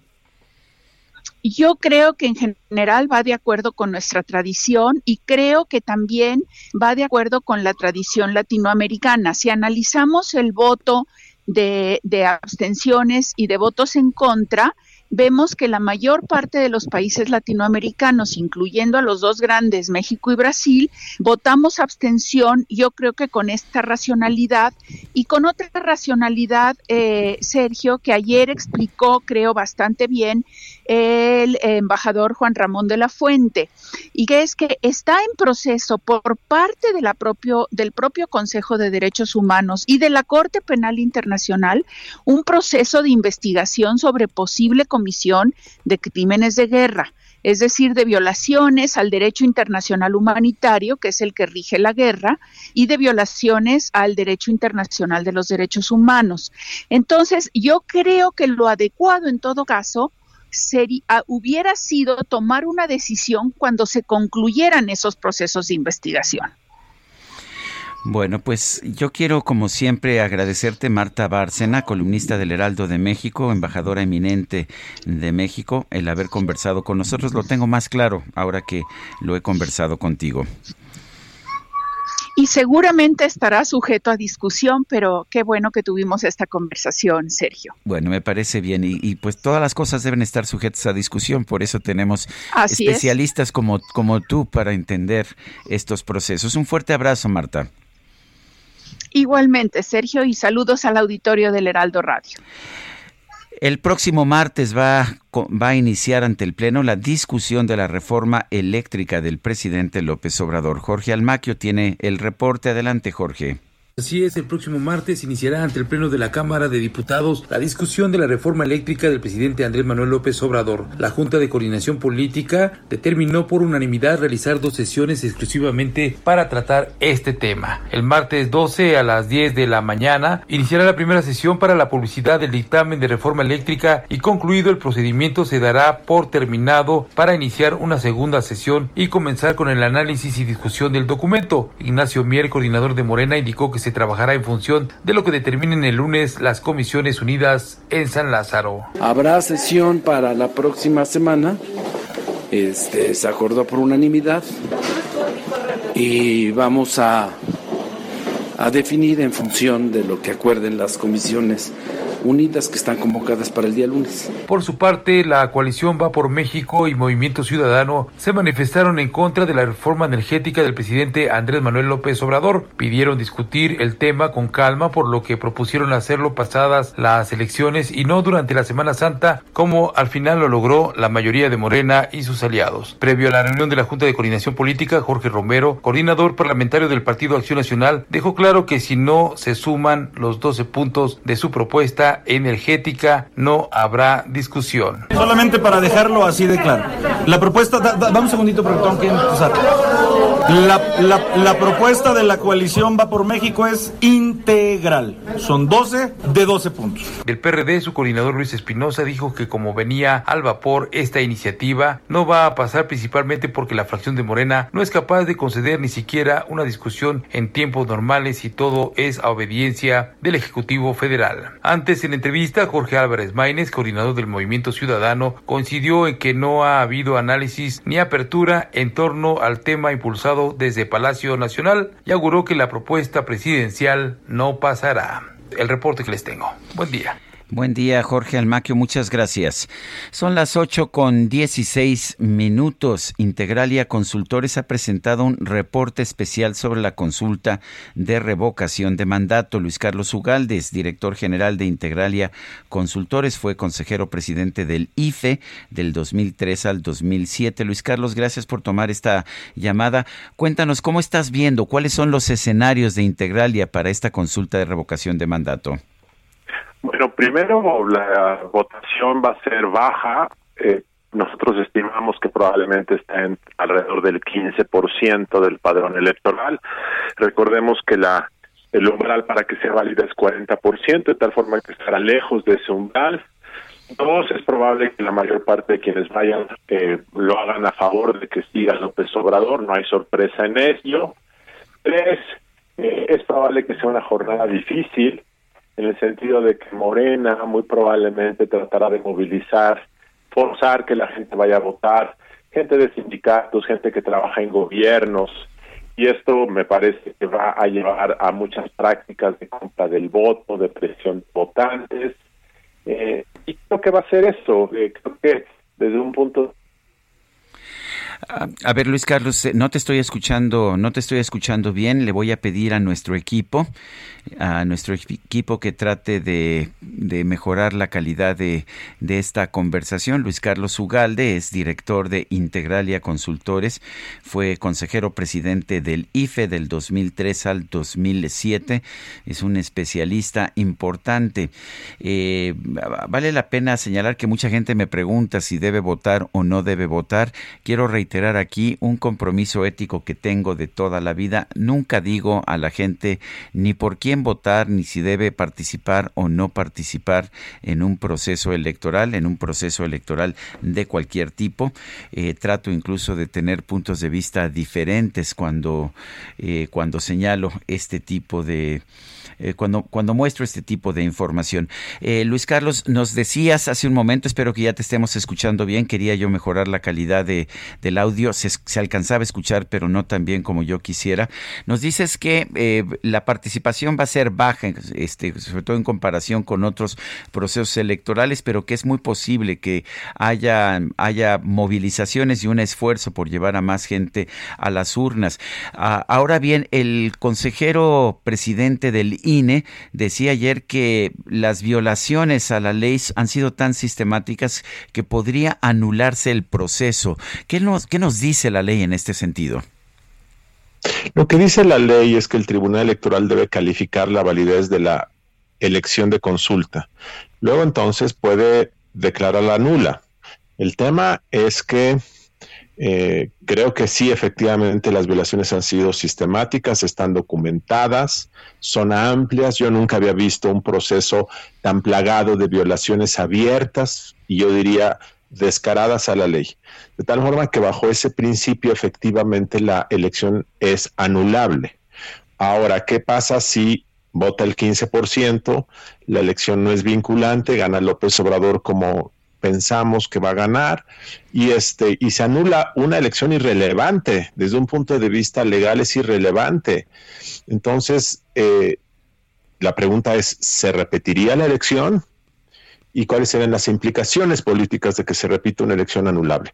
Creo yo que el mensaje de anular una elección con tantas eh, violaciones es muy importante, porque si no se hace, el riesgo es que 2024 sea una elección que se salga de control. O sea, el, el, problema puede ser 2000 a 2024. Oye, el, el, propio gobierno no parece muy interesado en, en cumplir las reglas. Eh, estamos viendo que a propósito los funcionarios del gobierno están uh, violando las reglas porque aparentemente no están de acuerdo. De hecho, ellos mismos dicen que no están de acuerdo con estas reglas. Por otra parte, la, la previsible eh, escasez en la participación ciudadana se debe en parte a medidas que ha tomado el propio gobierno. ¿Tú ves que esto sea más bien una simple excusa, un simple ejercicio para atacar al INE? No, eh, la consulta fue concebida en 2019 con un mecanismo de polarización política, como un mecanismo de movilización electoral. Es una práctica típica de los gobiernos populistas en el mundo. Eso fue así políticamente diseñado. Ahora, el ataque al INE es diferente. El ataque al INE surge desde 2006 y se va a prolongar hasta que López Obrador viva. Entonces, son cosas diferentes. Eh, López Obrador va a atacar al INE con o sin consulta. Vote una persona, voten 100 millones este domingo. Son cosas que van por rutas diferentes. Ahora, el lunes va a decir que por culpa del INE votó poca gente. Eso sí lo sabemos, pero eh, son cosas independientes. Y López Obrador, creo yo, cuando hizo esto en 2019, la propuesta legal de el cambio a la constitución para incluir la consulta de revocación, yo creo que pensó que la, la oposición, los partidos, se iban a movilizar y que entonces esto iba a ser un gran melodrama nacional en donde él iba a salir victorioso y eso le iba a dar un oxígeno político para la segunda mitad de su sexenio. Creo que eso afortunadamente no ocurrió. Los partidos de oposición le han hecho el vacío en este tema. Muchos de sus críticos no han eh, respondido a esto. Va a haber una gran abstención de los críticos justamente porque ven que esto está viciado de origen. Entonces no le salió como él pensaba y va a tratar de usar todo. Por eso es que esta desesperación de movilizar votantes, de violar la ley para promover el voto, porque el riesgo del gobierno es que voten 5 millones de personas el domingo. Yo creo que van a votar más, pero el tema es que López Obrador no va a poder presumir que el pueblo se volcó a las calles para apoyarlo. Eh, Luis Carlos, eh, yo he respondido a mi manera y con el conocimiento que tengo, pero una de las preguntas más insistentes que he escuchado en torno a esta consulta de revocación de mandato es si puede ser un ejercicio para preparar una posible reelección. ¿Tú qué opinas?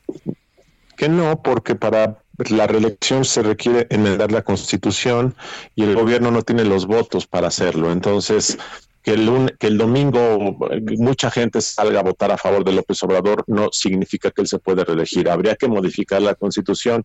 El gobierno no tiene los votos para eso. Ahora bien, eh, si mucha gente vota a favor de López Obrador y hay una gran movilización, va a haber voces dentro de Morena que digan que se quede más pero eso no significa que pueda hacerlo desde un punto de vista legal. Luis Carlos Ugalde, director general de Integralia Consultores y consejero presidente del IFE del 2003 al 2007. Como siempre, gracias por ayudarnos a entender estos procesos. Gracias, Sergio. Buenos días. Bueno, pues ahí está. Eh, este domingo se lleva a cabo la consulta de revocación de mandato. El número de casillas es uh, relativamente reducido, 57 mil casillas en lugar de las 150 mil que tenemos habitualmente, pero sigue siendo un número importante. La decisión sobre participar o no participar es solamente de usted. Usted decide si lo hace, si no lo hace, y usted decide si vota a favor de la de la eh, de la revocación o en contra de la revocación. Y digo, quizás dudé un momento porque a pesar de que el voto oficialmente es por la revocación de mandato, Morena y el gobierno han hecho toda su propaganda sobre la base de que es una es una reivindicación, que es una ratificación. Vamos a una pausa y regresamos.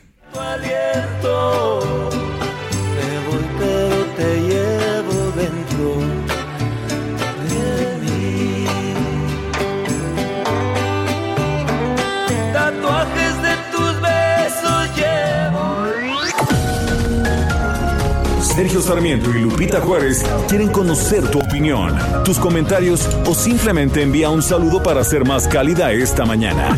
Envía tus mensajes al WhatsApp 5520 109647.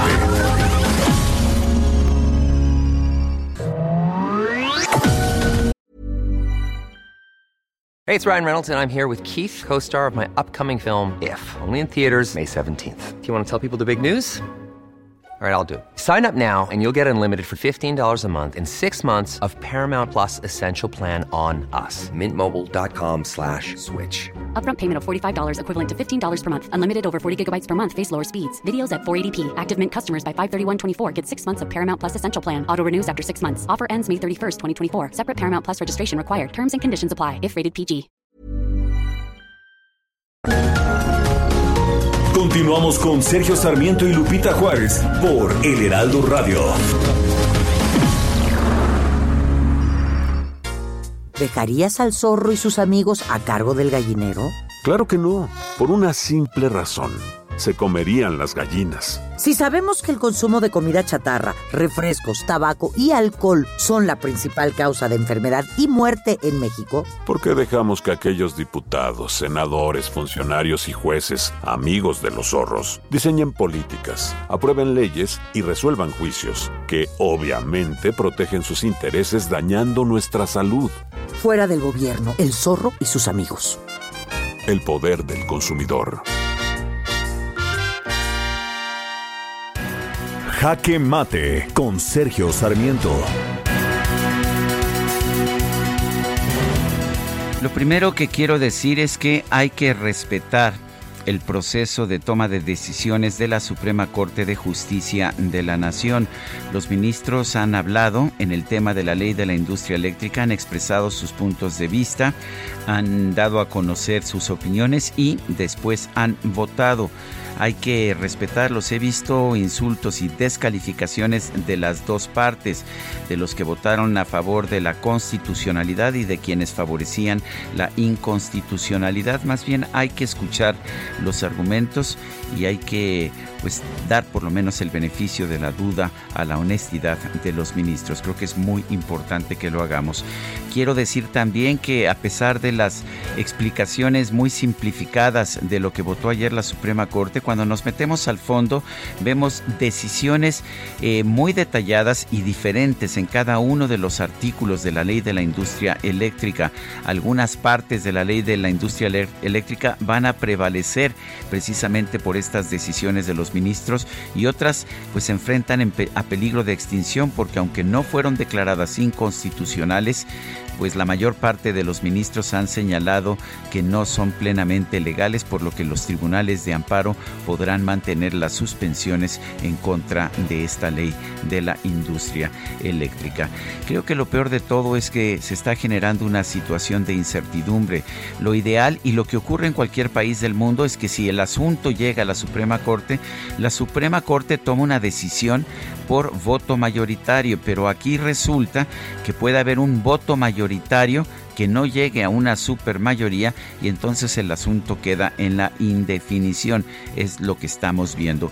Pasarán dos o tres años para que se acaben de aclarar todos los aspectos de la ley de la industria eléctrica que no han sido definidos, que no fueron aclarados ayer por la Suprema Corte de Justicia de la Nación. Y esto significa menor inversión y mayor incertidumbre, porque no hay ningún inversionista que quiera arriesgar su dinero en un país en que las reglas no están claras. Yo soy Sergio Sarmiento y lo invito a reflexionar.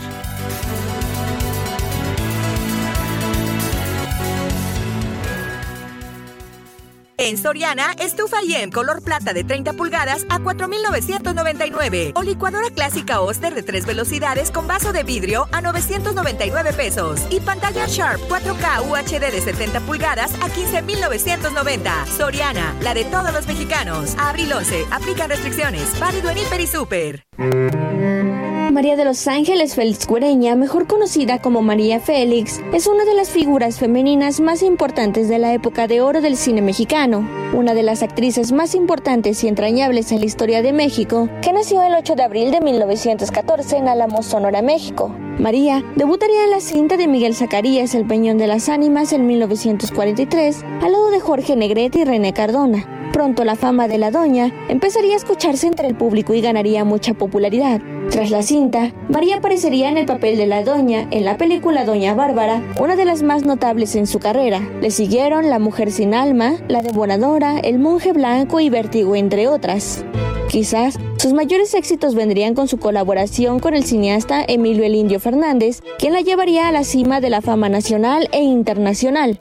Pronto fue contratada por el productor español Cesario González, emigrando a España. A mediados de la década de los años 50, María volvió a México convertida en una figura del cine mundial, lo que le daría el lujo de elegir en las películas que quería participar. En ese periodo, María realizaría las cintas La Escondida, Café Colón, Tizoc, Flor de Mayo, Sonatas, La Bandida y La Generala, la que sería su última película. María Félix murió el 8 de abril del 2002 en la Ciudad de México mientras dormía. El Químico Guerra con Sergio Sarmiento y Lupita Juárez.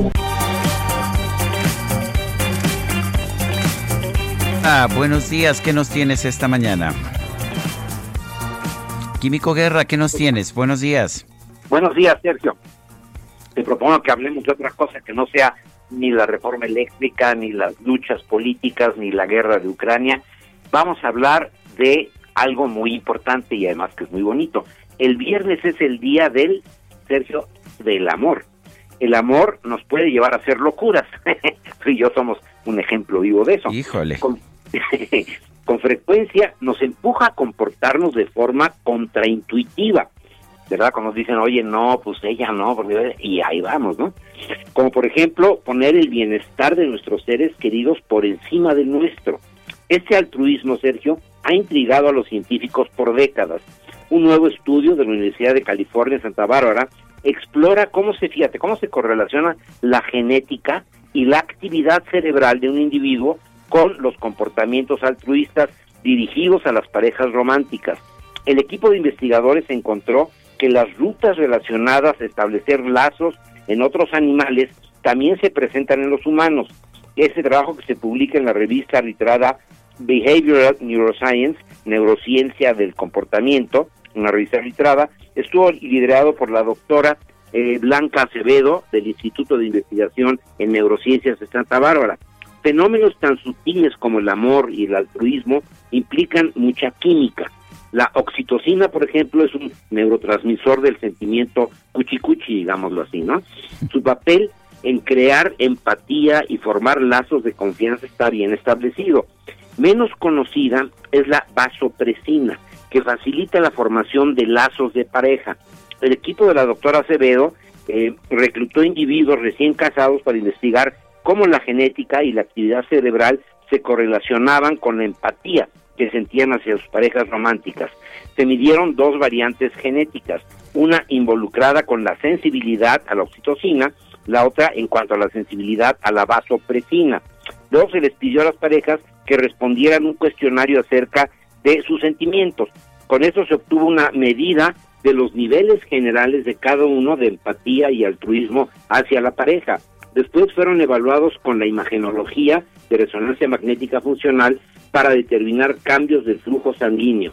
Y eso les permitió determinar cómo estos factores son los que van a detonar en un momento dado esta inclinación, esta empatía hacia la otra pareja, pero sobre todo este eh, sentimiento, digamos, del altruismo, de anteponer la propia seguridad de uno frente a la de la pareja o de los hijos, eh, tiene sus raíces, como vemos, mucho en la química, que es la reina de la ciencia, Sergio.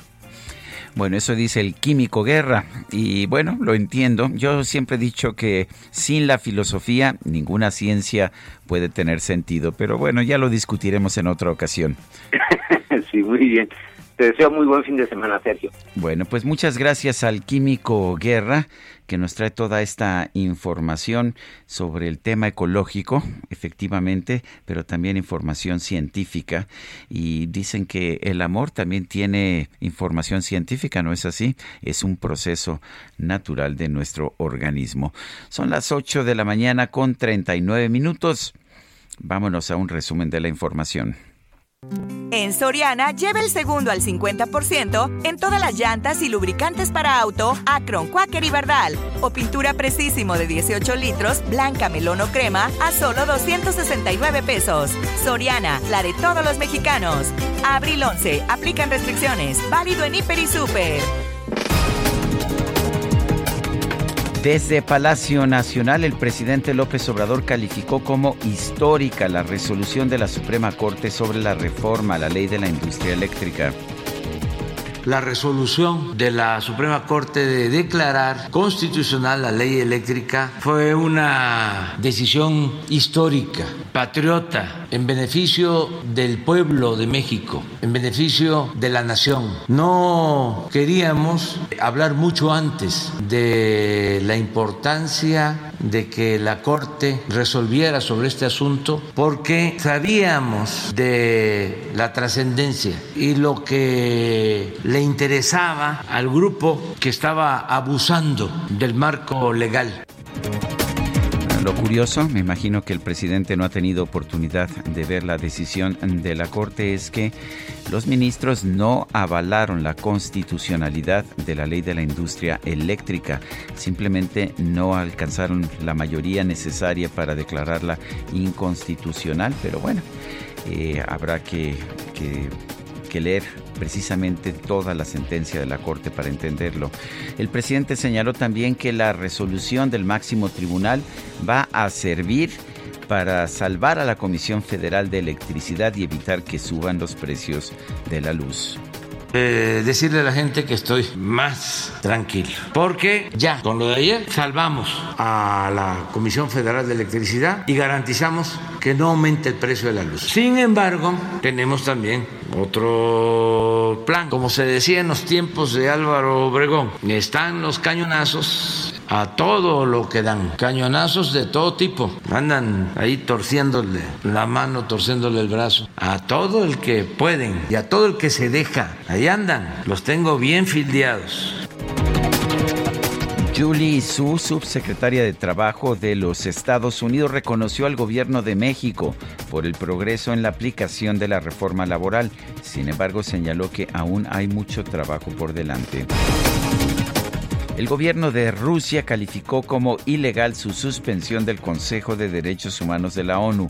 Advirtió que va a seguir defendiendo sus intereses mediante todos los medios legales disponibles.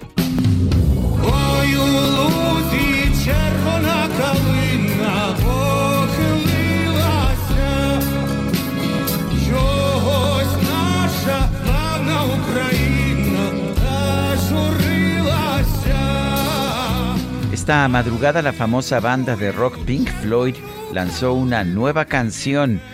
Es la primera canción que, que lanza al aire por, en 28 años. El propósito es recaudar fondos para enviar ayuda humanitaria a Ucrania. El tema se titula Hey Hey, Rise Up. Es interpretado por el cantante ucraniano Andriy Kli- eh. A ver, vamos a repetirlo. Klivin. Así espero que mi ucraniano esté funcionando bien. Andriy Klivniuk, de la banda de pop rock Boombox, quien de acuerdo con el portal Daily Mail se encuentra hospitalizado a consecuencia de los bombardeos rusos.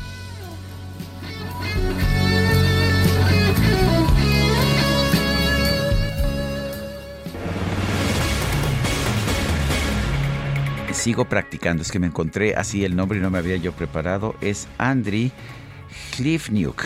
Klivniuk, esa sería la pronunciación en, en ucraniano, hasta donde llegan mis conocimientos de ucraniano. Son las 8 con 43 minutos, se acerca el periodo vacacional de Semana Santa.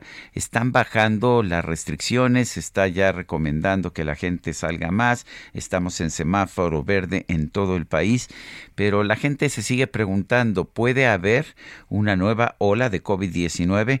Javier Tello, analista en políticas de salud, está en la línea telefónica. Javier, adelante, buenos días. Buenos días, Sergio. ¿Qué tal? Qué gusto. Cuéntanos, eh, ¿estamos bajando la guardia demasiado pronto?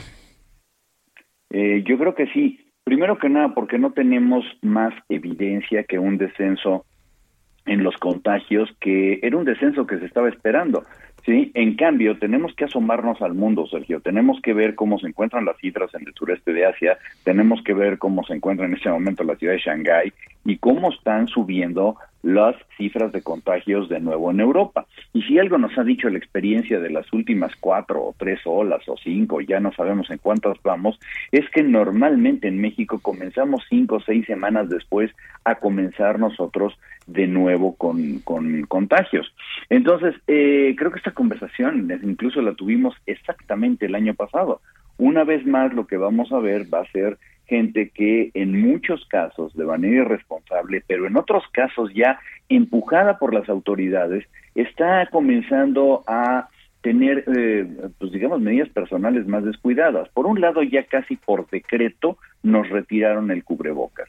Cuando, bueno, pues en algunos casos, sobre todo cuando estás en un estadio o cuando estás haciendo una fila muy apretada en la calle, aunque estés al descubierto, sigues respirando eh, las exhalaciones del de al lado y en muchos casos tú no sabes quién puede o no puede estar contagiado. Entonces, yo sería bastante cauto y seguiría recomendándole a la gente que mantengan sus medidas de distanciamiento y utilicen el cubrebocas mientras se encuentren en interiores, en lugares poco ventilados o donde se encuentren, aunque estén en el exterior, muy cerca de, de- del prójimo, ¿no? O sea, tú sugieres seguir usando el cubrebocas, la mascarilla. En la mayor parte de- de- del tiempo posible, sí. Yo creo que es algo que se va a quedar ya para para muchos años, y no es que para siempre, tenemos que entender que ya hay otro tipo de contagiosidad, tenemos un virus que está cumpliendo ya su tercer año de circulación y que, y que lo único que vemos es que está originando mutaciones. Y si bien hoy tenemos a la población con un mayor eh, porcentaje de vacunación, en México todavía no estamos ni siquiera en lo que pudiéramos considerar las mejores cifras. Este, México tiene una vacunación bastante mediocre, donde falta un plan de vacunación de cuartas dosis para ancianos, donde, como tú ya sabes, están excluidos los menores de edad. Entonces, vaya, no es el, el, el, el mejor momento. ¿eh? Yo quiero hacerte una pregunta de otro tema, Javier. Eh, Me llamó la atención un reportaje de nuestro colega Carlos Lorete Mola, en que señala que el Instituto Mexicano del Seguro Social permitió que caducara una gran cantidad de medicamentos. Eh, que, no sé si has tenido oportunidad de ver ese reportaje, si tienes algún comentario. Sí, mira, eh, por lo que pude ver, por lo que pude ver, la, mayor parte de estos medicamentos pudieron haberse nunca movilizado. Eh, Tú recuerdas, y sobre todo de, lo que yo he estado hablando y algo que escribí en mi libro, en la tragedia del desabasto, tenemos nosotros varios problemas, pero uno de ellos fue cómo se desarticuló el mecanismo logístico de distribución.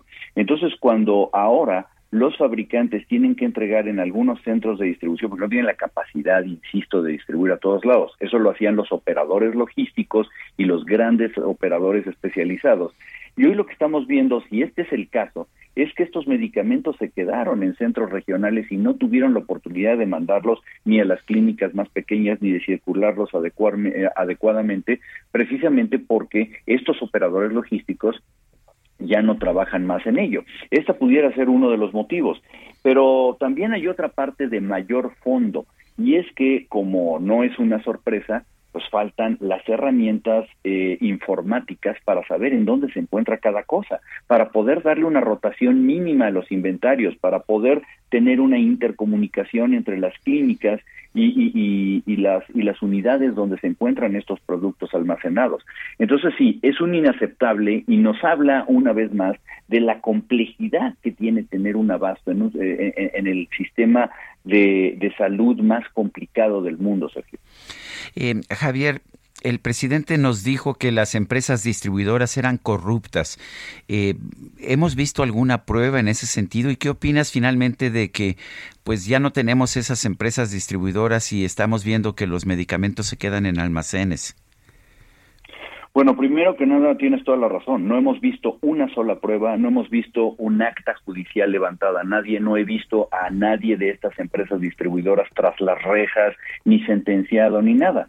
Lo único que tenemos son los números que no le gustaban a la administración actual. No le gustaba que un grupo de distribuidores altamente especializados que, cono que conocían perfectamente cómo hacer su trabajo tuvieran una una gran participación en el mercado, lo cual es normal, Sergio, y, y, funciona así en todos los lugares del mundo.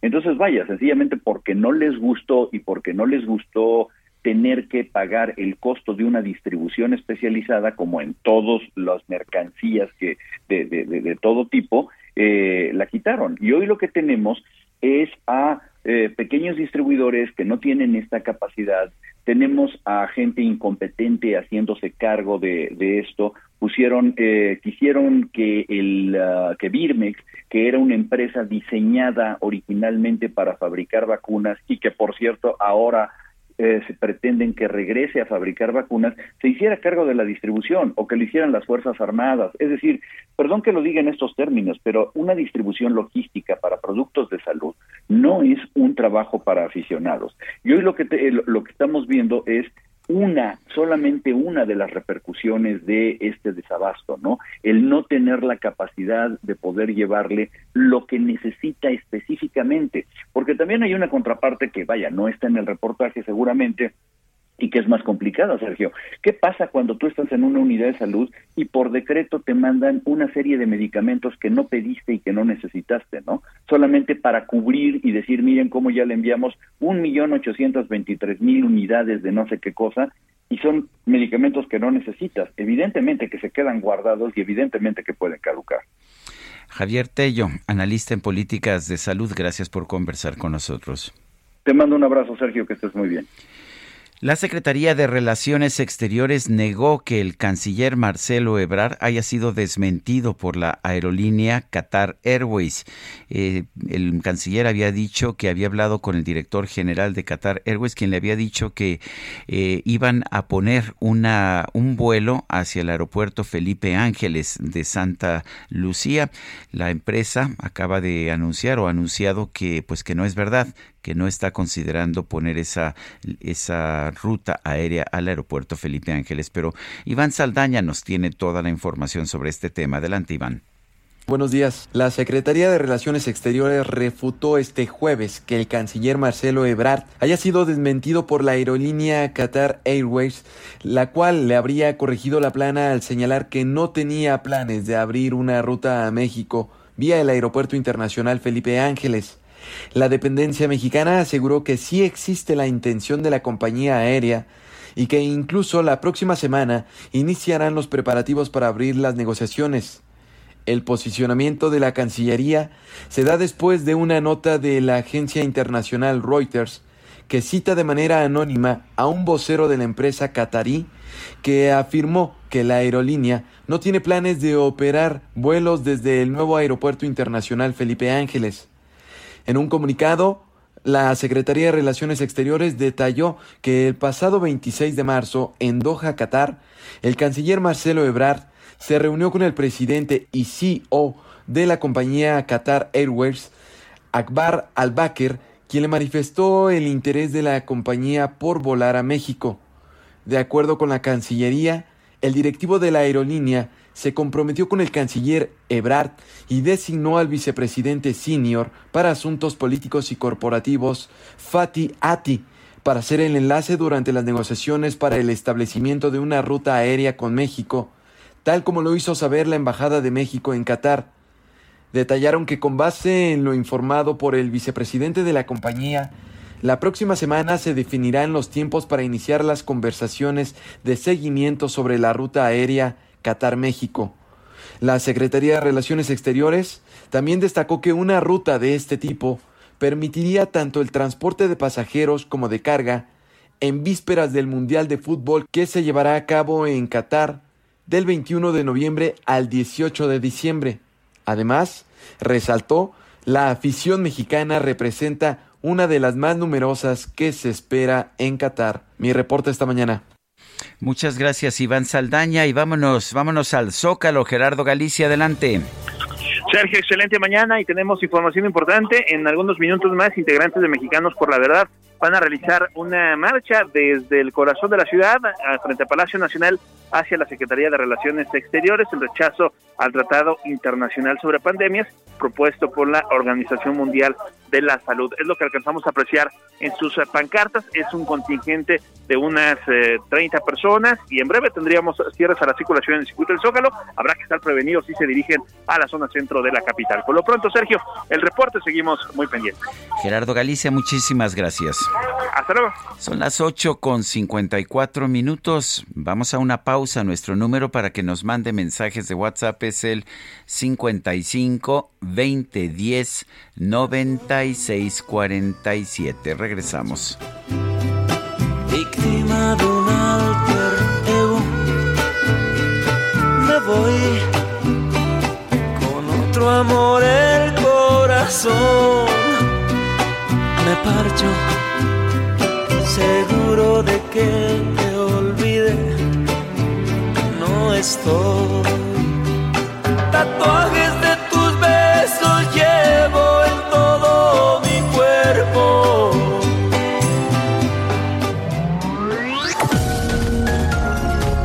Sarmiento y Lupita Juárez quieren conocer tu opinión, tus comentarios o simplemente envía un saludo para ser más cálida esta mañana.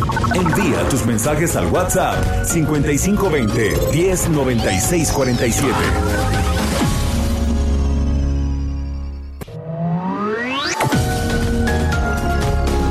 Continuamos con Sergio Sarmiento y Lupita Juárez por El Heraldo Radio.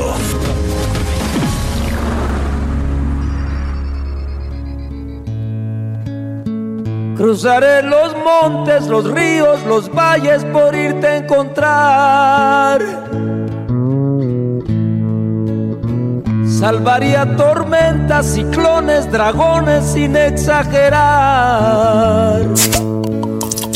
Por poder mirarme en tus ojos bonitos y vivir la gloria de estar a tu lado. Porque en mí ya siento que te necesito, que me he enamorado por poder mirarme en tus Veo más de una lagrimita, una lagrimita que sale por ahí en los rostros, en los ojos de nuestros colaboradores. No, bueno, hasta abrazos. eh. Mejor, mejor bájenle a la luz, por favor, porque todos No. acá. Estamos escuchando a Joan Sebastián, quien nació el 8 de abril de 1951, falleció el 13 de julio de 2015. Joan Sebastián, lo estamos recordando, muy marcado, está tatuado en el corazón de millones de mexicanos. Y esta canción se llama Eso y más. tengo que es mi libertad. Y sería un honor y amor ser tu esclavo. Sería tu juguete. Bueno, pues son las 9 de la mañana con un minuto.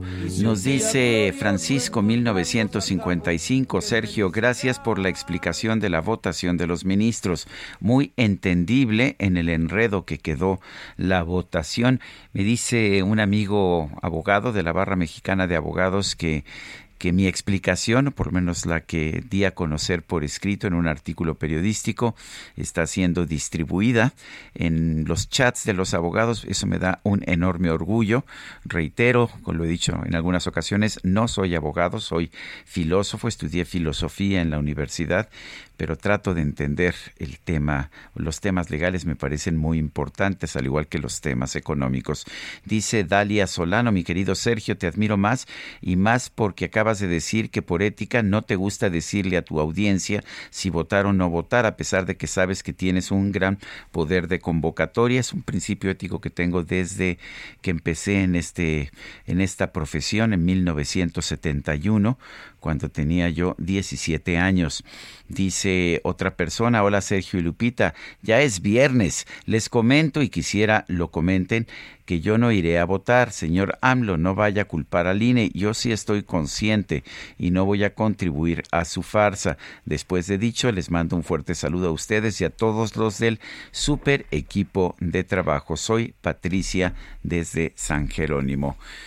¿Y qué creen? Ya la veo venir, se acerca, se acerca, viene con mucho cuidado, ya ve que ayer hubo un accidente muy feo del transporte público, pero la micro deportiva siempre viene cuidada, siempre con suma precaución.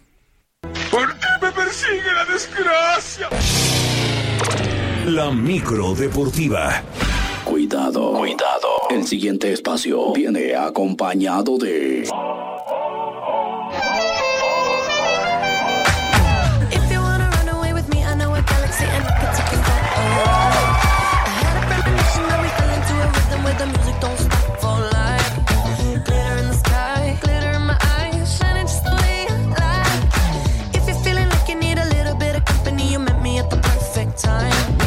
No, bueno, yo no estoy suficientemente chavo, pero ya me informaron que es Dua Lipa. Me gusta, ¿eh? Me gusta.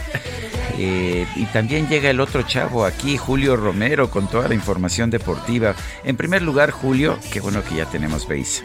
Oye, sí, este, ¿cómo estás, Sergio? Buenos días, amigos de Heraldo Radio, qué placer saludarles. Ya somos dos, yo también me vengo enterando que es Dua Lipa, ¿no? Ah, o sea que Dua el, el cacharpo pone sabía. lo que se le antoja, no, no te consulta primero. Hay que hacerle el antidoping cada tres horas. Al, al cacharpo. sí, Bueno. Porque de repente enloquece. Pero bueno, qué bueno, qué bueno. Suena bien, suena bien. Dualipa. Nos venimos enterando. Exactamente. Yo también estoy chavo, pero no sabía que era Dualipa. pero bueno, para arrancar el viernes y el fin de semana, pues está bastante, bastante bien. Bueno, oye, sí, ya hay béisbol de grandes ligas. Y ayer el, el Opening Day, el famoso Opening Day, pues el Boston Yankees quedó pospuesto, ¿no? Por problemas ahí de clima. Ganaron tus cachorros de Chicago 5-4 en un Eh, juegazo. Fíjate que no, pudo ver, no pude ver el juego, pero sí estaba yo, este, sí sabía yo que iban a jugar y Bueno. me dio mucho gusto porque los Brewers han sido su gran rival en los últimos Sí, sí, y no te preocupes, te quedan todavía 161 juegos para ver a los cachorros. Eh, bueno, ya que ¿Quieres, estamos en quieres esto. que te dé quieres que te dé envidia? ¿No te molesta si te No, no, no, Sabes que hay envidia de la mala y hay envidia Eh, de la mala. es- sí, exactamente. peor. Pero no te preocupes, no te preocupes. Bueno, puedo, la, puedo la aguantarme. próxima semana que me voy a tomar un día de vacaciones, me voy a ir a ver un juego de los Dodgers contra los Padres de San Diego. Dodgers Padres de San Ah, pues son dos candidatos Es- es- fuertes. Es, es- un buen juego. Sí, ¿en dónde te toca? ¿En Los En San Ángeles? Diego. En San Diego. Ah, no, pues está, está bien. Eh, te vas a perder de Tatis Jr., pues está lesionado, pero seguramente por la rotación te tocará te- probablemente Clinton Kershaw. Entonces podría ser. Sí, los legendario, ese- legendario Kershaw. Sí, este, no, pues este, sí, sí te envidio. Qué bueno que lo esté. Entonces, envidia de la mala. También mi vida de la mala, muy bien. Ese día no te vamos a saludar. No, Muy bien. Oye, este, fíjate que también hay cosas curiosas. Debutan los Guardians, los Guardianes de Cleveland. Antes los indios para esta campaña están cambiando de nombre. Ahora son los Guardians. Perdieron 3 por 1 ante los Reales de Kansas City. Qué regreso de Albert Pujols, el dominicano, a San Luis, que blanquearon 9 por 0 a los Piratas de Pittsburgh. Oye, también por cierto, y esto es con dedicación a Puerto Rico, que no se sabe en la regla Yadier Molina. No le puedes robar una base a Yadier Molina. Ayer metió un bazucazo a segunda. Realmente impresionante Yadier Molina con dedicación a Puerto Rico. Luis César, el mexicano, tuvo actividad de una entrada, regaló dos bases por bolas para los Rojos de Cincinnati que vencieron 6 por 3 a los Bravos de Atlanta y ya decíamos los Cachorros de Chicago 5-4 sobre los Cerveceros de Milwaukee. Para hoy el, ya- el Yankees Boston, que es como un América Chivas, un Boca Sí, River. Yankees Boston es el, es Real el juego Madrid, que genera mayor rating en, Sí, las, en las sí. televisoras Estaba programado para el día de ayer, pero por problemas de clima no se pudo, no se pudo disputar. Entonces, ¿la serie va a ser que viernes, sábado y domingo? ¿O, Eh, o cómo queda la serie? Yankees. mm, eh, No sé, fíjate que no, Medias no, Rojas, no porque me estaba preguntando Adrián Alcalá, que me decía que iban a jugar, ah, eh, parece que hoy o mañana, pero yo le dije, bueno, usualmente son series de tres o de cuatro partidos. Sí, fíjate que no sé, no, no revisé el calendario. Eh, Bueno, pero bueno, lo lo, que sí no es hoy es. Hoy juegan, ayer no pudieron jugar. Ayer no pudieron jugar y se, se, se, se pospuso para. Bueno, el día de hoy también ya está programado, ¿no? Este Boston Yankees. Eh, candidatos en la Liga Americana, me parece que los azulejos de Toronto pueden dar pelea y las medias blancas de Chicago. Y por la nacional, pues sin lugar a dudas estarán los Dodgers y pues por ahí me parece que también los Bravos de Atlanta van a estar dando lata. Bueno, arrancó, arrancó el béisbol. A ver, ya lo tengo aquí. Juegan Boston Yankees hoy, mañana y el domingo. Ah, entonces eh, ma- mañana no hay, eh, no hay actividad. Hoy, ah, no, sí, no, los tres mañana juegos, sí. los tres juegos, mañana los mañana juegos, juegan sí. a las Tienes toda la 15.05 razón. de México. No, pues hay que estar a súper pendientes de este, de este gran enfrentamiento. Bueno, pues así arrancó las grandes ligas, el día de ayer el famoso Opening Day, que continúa por supuesto también el día de hoy. Ya decíamos 15, 15 mexicanos están en las listas inaugurales. Bueno, y también previo a lo que se pusiera en marcha la jornada 13 del torneo de clausura, pues ya hay nuevo líder general. Luego eh, de la victoria de los Tuzos del Pachuca, dos goles por uno sobre los Tigres de la U de Nuevo León en el Estadio Hidalgo y el compromiso pendiente de la fecha 9. Es un compromiso pendiente de la fecha 9 este triunfo de 2 por 1 de Pachuca sobre Tigres, doblete de Víctor Guzmán. Por lo pronto el técnico Guillermo Almada reconoció que dieron un buen golpe ya que derrotaron a uno de los equipos favoritos al título como los Tigres de la León. Escuchamos a Guillermo Almada, técnico de El Pachuca.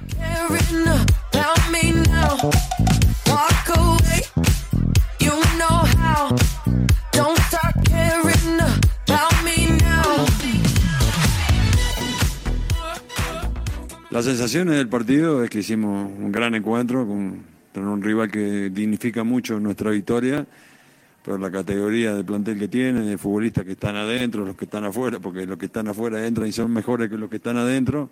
En definitiva hicimos un gran partido. Quizás si hubiéramos tenido mayor efectividad en la concreción de todas las situaciones que tuvimos, hubiéramos tenido otra tranquilidad en el manejo del partido. Lo que dijo es verdad, aunque sea falso. One Don't pick up the phone, you know he's only calling 'cause Eh, bueno, en este caso los números no mienten y el Pachuca es líder con 28 puntos, Tigres se quedó con 26. Ya en el arranque de la presente fecha 13, el Atlas logró imponerse 2 por 1 al Necaxa en el Estadio Jalisco, Julio Furch al 42 y Julián Quiñones al 71 anotaron por los zorros. Para el día de hoy a las 7, Puebla estará recibiendo a los Pumas de la Universidad y para las 9 Mazatlán contra Cruz Azul, Pumas y Cruz Azul que están jugando las semifinales de la Conca Champions. El martes es el duelo de vuelta. Para el día de mañana a las 5 San Luis León, para las 7 Toluca Chivas, 7 con 6 Monterrey Santos y a las 9 América contra Juárez. El domingo solamente un duelo, Querétaro contra Tigres a las 7 y el lunes Pachuca contra los Cholos de Tijuana a las 9 de la noche. Y Gabriel Weiner, secretario técnico de selecciones nacionales de Ecuador, confirmó en redes sociales un enfrentamiento contra la selección mexicana de fútbol como parte de la preparación de ambos equipos rumbo a la Copa del Mundo de Qatar. El duelo se estará llevando a cabo el próximo 5 de junio allá en Chicago, justamente en Chicago. De tal manera la preparación del tricolor va tomando forma ya que el equipo que dirige Gerardo Martino celebrará otro duelo contra Guatemala el próximo 27 de abril. México pues a alistar lo mejor que tenga para la Copa del Mundo. Y también arrancó el Masters, la edición 2022 del Masters de Golf de Augusta. Y por lo pronto el coreano Sun Jae Im logró una tarjeta de 67 golpes, 5 por debajo del par y es líder. ¿Por qué es atractivo este Master de Augusta? Pues es el más, eh, el más importante en la gira del golf de la PGA. Además, significa el regreso de Tiger Woods después de 13 meses que sufrió un accidente que casi le cuesta la vida.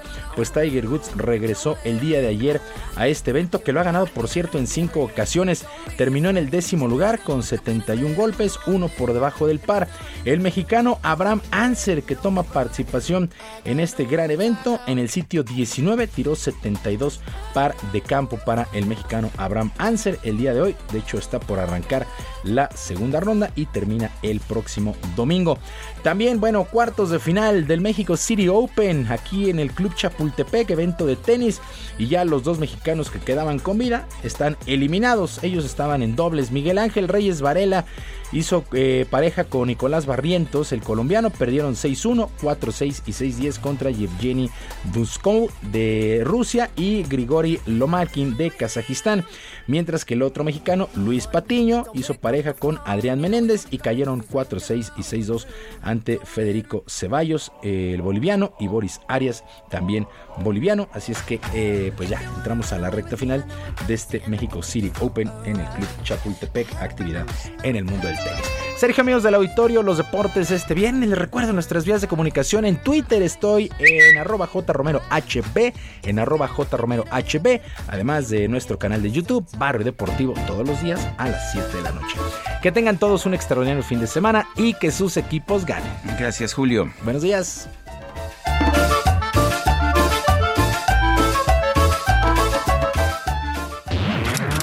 Letra H con Sergio Sarmiento y Lupita Juárez. Mónica Soto y Casa, ¿qué nos tienes esta mañana? Muy buenos días, Sergio.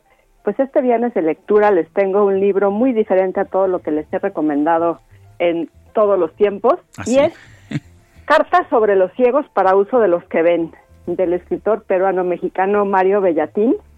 Fíjense que Isaías y su hermana son ciegos y sordos, aunque ella alguna vez escuchó y por eso puede comunicarse con Isaías y con el mundo a través de un implante coclear que bueno, en realidad esa interacción no es, ella no sabe bien lo que pasa, sino que todo lo interpreta, porque no puede ver nada y escucha pues muy a su manera.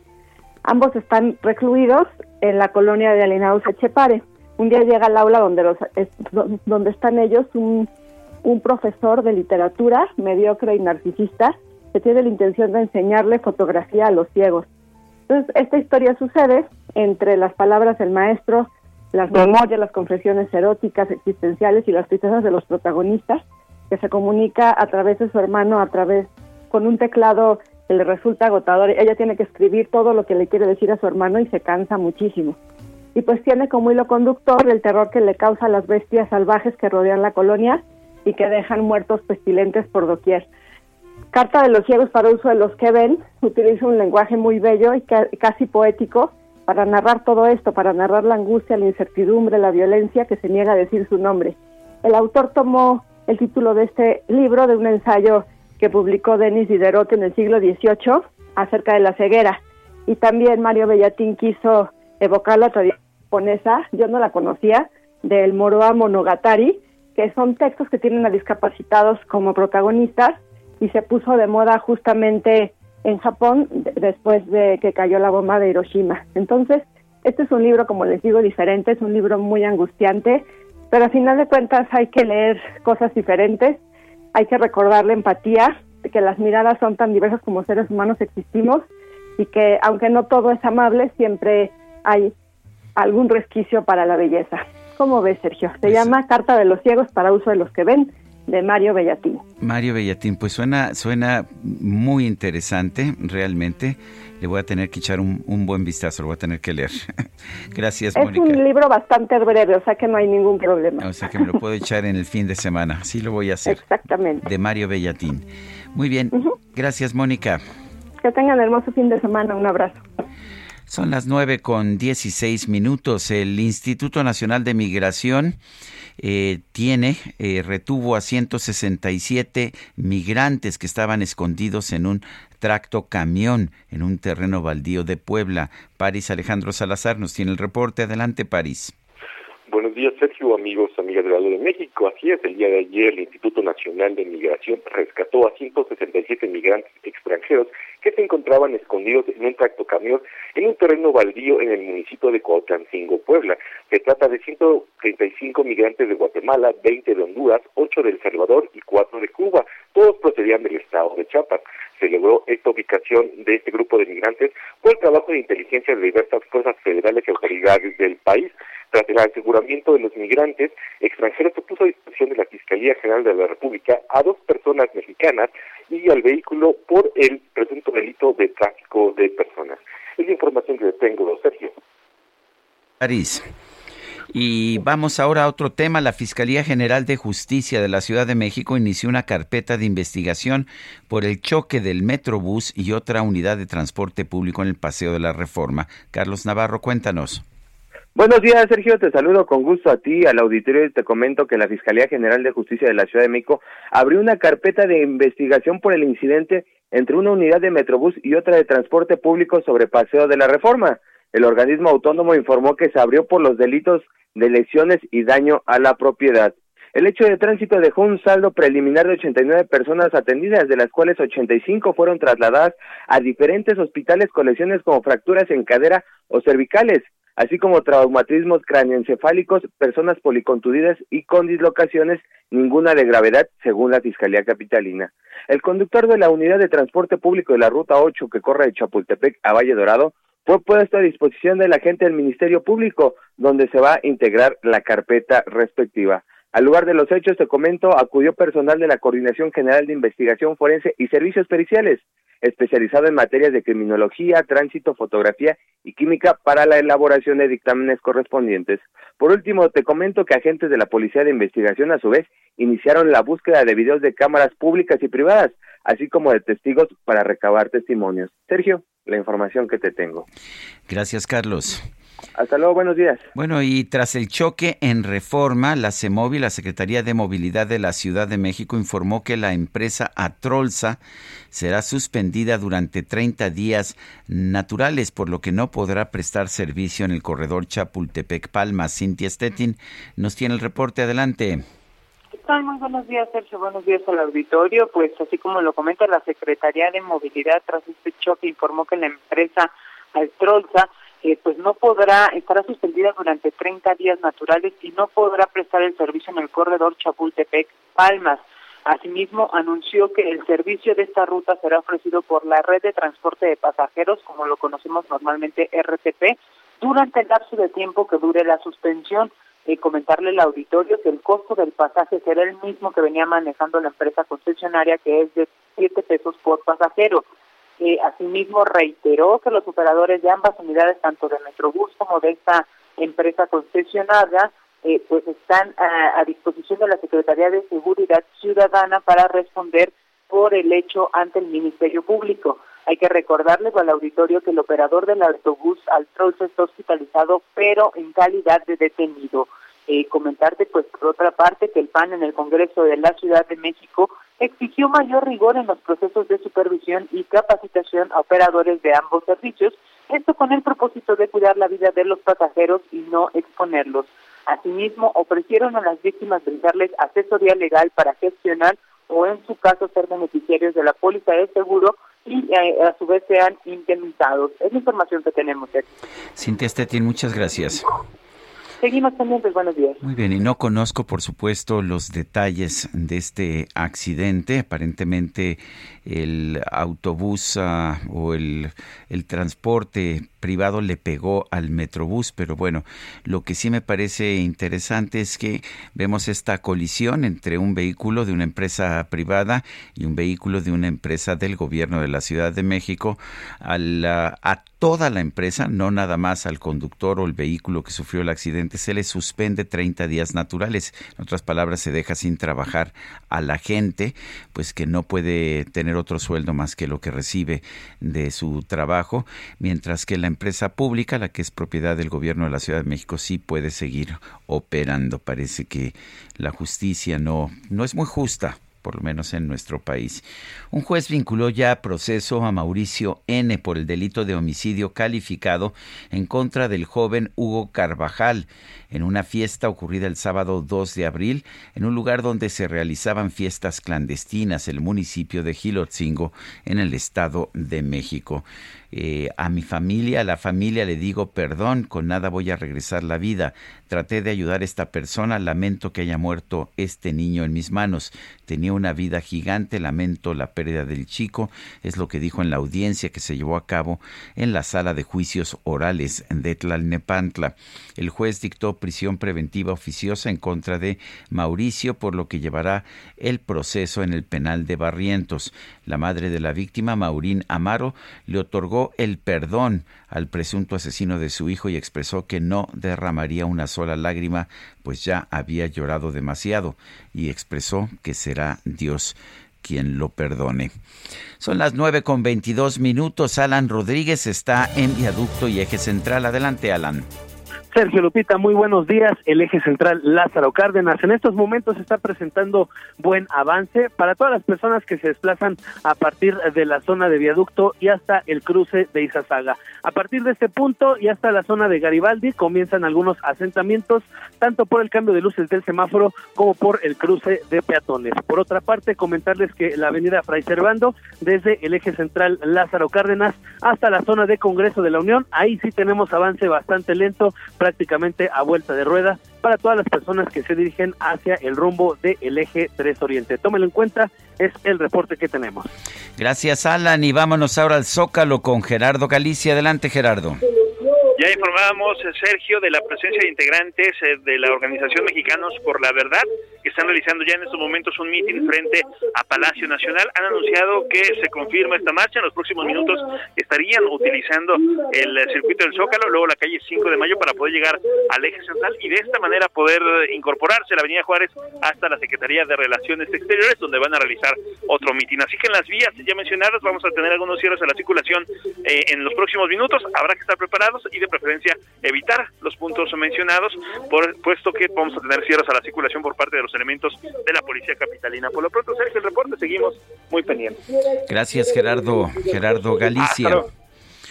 Son las 9 de la mañana con 23 minutos. Les recuerdo nuestro número para que nos mande mensajes de WhatsApp. Es el 55 2010 96 47. Gracias a nuestros amigos que nos escuchan en Monterrey por 99.7 de FM, los de Guadalajara que estamos en el 100.3 de FM. Gracias también a todos los capitalinos, los chilangos que nos oyen en el 98.5 de FM y a todos los demás que nos escuchan en las distintas emisoras que tenemos a lo largo y lo ancho de la República. Vamos a una pausa y regresamos.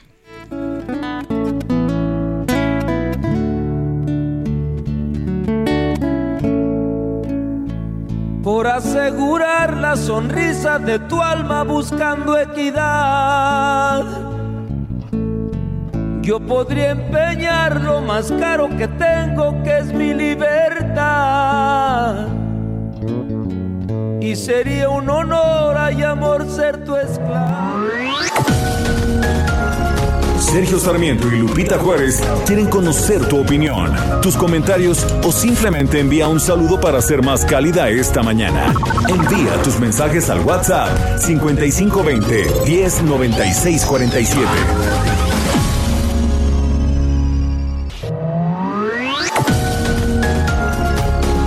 Continuamos con Sergio Sarmiento y Lupita Juárez por El Heraldo Radio.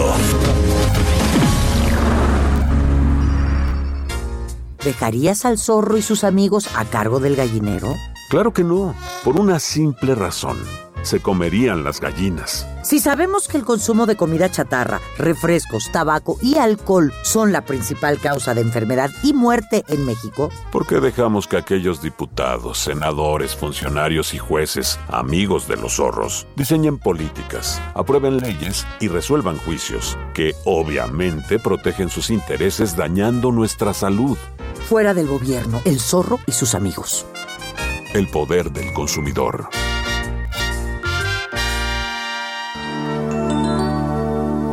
Amigo, ven, te invito a una copa.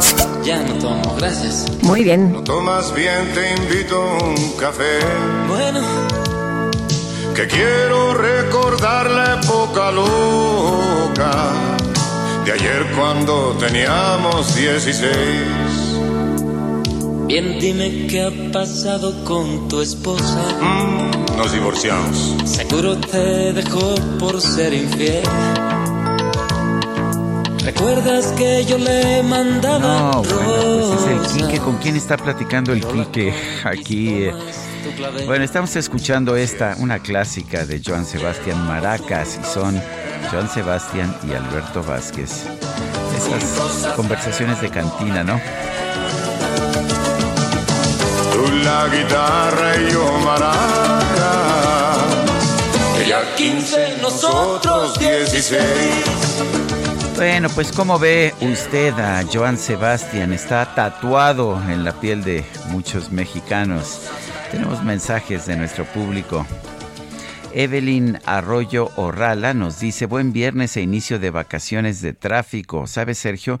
Yo voy a votar por el próximo presidente, quien se comprometa con la generación de energías limpias. No es posible que gane la soberbia y la corrupción. Dice otra persona, Camila Martínez, se tiene que aprobar la reforma constitucional en materia eléctrica para garantizar que la transición energética se eleve a rango constitucional, que los mexicanos tengamos soberanía sobre el litio de México y no se entreguen concesiones y que los mal llamados certificados de energías limpias sean eliminados porque solamente han drenado 4.500 millones de la Comisión Federal de Electricidad. Es exactamente el argumento de Manuel Bartlett, eh, el director de la Comisión Federal de Electricidad. Respecto al SAT, sí hay citas, tienes, pero tienes que pagarle a un gestor mil, dos mil pesos y milagrosamente aparece la cita. Así le hizo mi hijo, favor de no mencionar mi nombre. Vamos con Mónica Reyes, nos tiene información. Adelante, Mónica. Muy buenos días, Sergio Sarmiento Lupita Juárez. Se acercan más los días soleados y las ganas de salir de vacaciones. Con un crédito personal Citibanamex lo puedes hacer. No te cobra comisión por apertura. Es con pagos fijos mensuales y tasas de interés de las más competitivas. Ve a tu sucursal más cercana y solicítalo. O desde Citibanamex Móvil también lo puedes hacer. Aprovecha esta oportunidad. Requisitos y CAT en citibanamex.com. Regresamos con ustedes, Sergio Lupita. Buen día. Buen día, Mónica Reyes. Y bueno, vamos, vamos con otros, eh, con otros temas. Eh, vamos a hablar de la reforma, de la reforma eléctrica. Eh, tenemos en la línea telefónica a Jorge Cannon. Él es investigador del programa de gasto público y rendición de cuentas de México. Evalúa ayer la Suprema Corte de Justicia de la Nación. Eh, votó sobre la constitucionalidad de la ley de la industria eléctrica. Eh, siete de los ministros votaron que por declarar inconstitucional algunos elementos de la ley eh, no se alcanzó en ningún caso la mayoría de ocho y hubo toda una serie de eh, de votos diferenciados ayer en la Suprema Corte. Jorge Cannon, gracias por tomar nuestra llamada. Eh, en primer lugar, ¿cómo viste el resultado de la votación y qué, qué significa esto para las reglas del juego en la industria eléctrica? Buen día, Sergio. Gracias por la invitación. Eh, pues como lo han dicho muchos eh, juristas, esto deja en un grado de indefinición lo que va a pasar con la aplicación de eh, la ley de la industria eléctrica. Eh, bien lo decías tú en tu columna, no sabe si es constitucional o inconstitucional, lo que va a obligar a, a las empresas a estar pues metiendo muchos amparos y bueno, esto en el sentido económico ya afecta la confiabilidad eh, del sistema económico y posiblemente la inversión. O sea que vamos a ver afectaciones ya pase lo que pase. Eh, si sé, sé, que la votación no no suspende las suspensiones, estas las suspensiones que ya se dieron en tribunales inferiores se mantienen. Eh, ¿Qué significa esto? Y significa que veremos todavía más uh, pues más más amparos por parte de las empresas. Sí, lo más probable es que una vez que se empiece a hacer la aplicación de esta ley que no fue dictada inconstitucional, pues las empresas podrán ampararse y una vez que sea la aplicación, pues ya, eh, bueno, cuando sea la aplicación se ampararán y otra vez regresarán a tribunales y pues mantendrán un grado de incertidumbre para las empresas sobre si es conveniente invertir en México o no.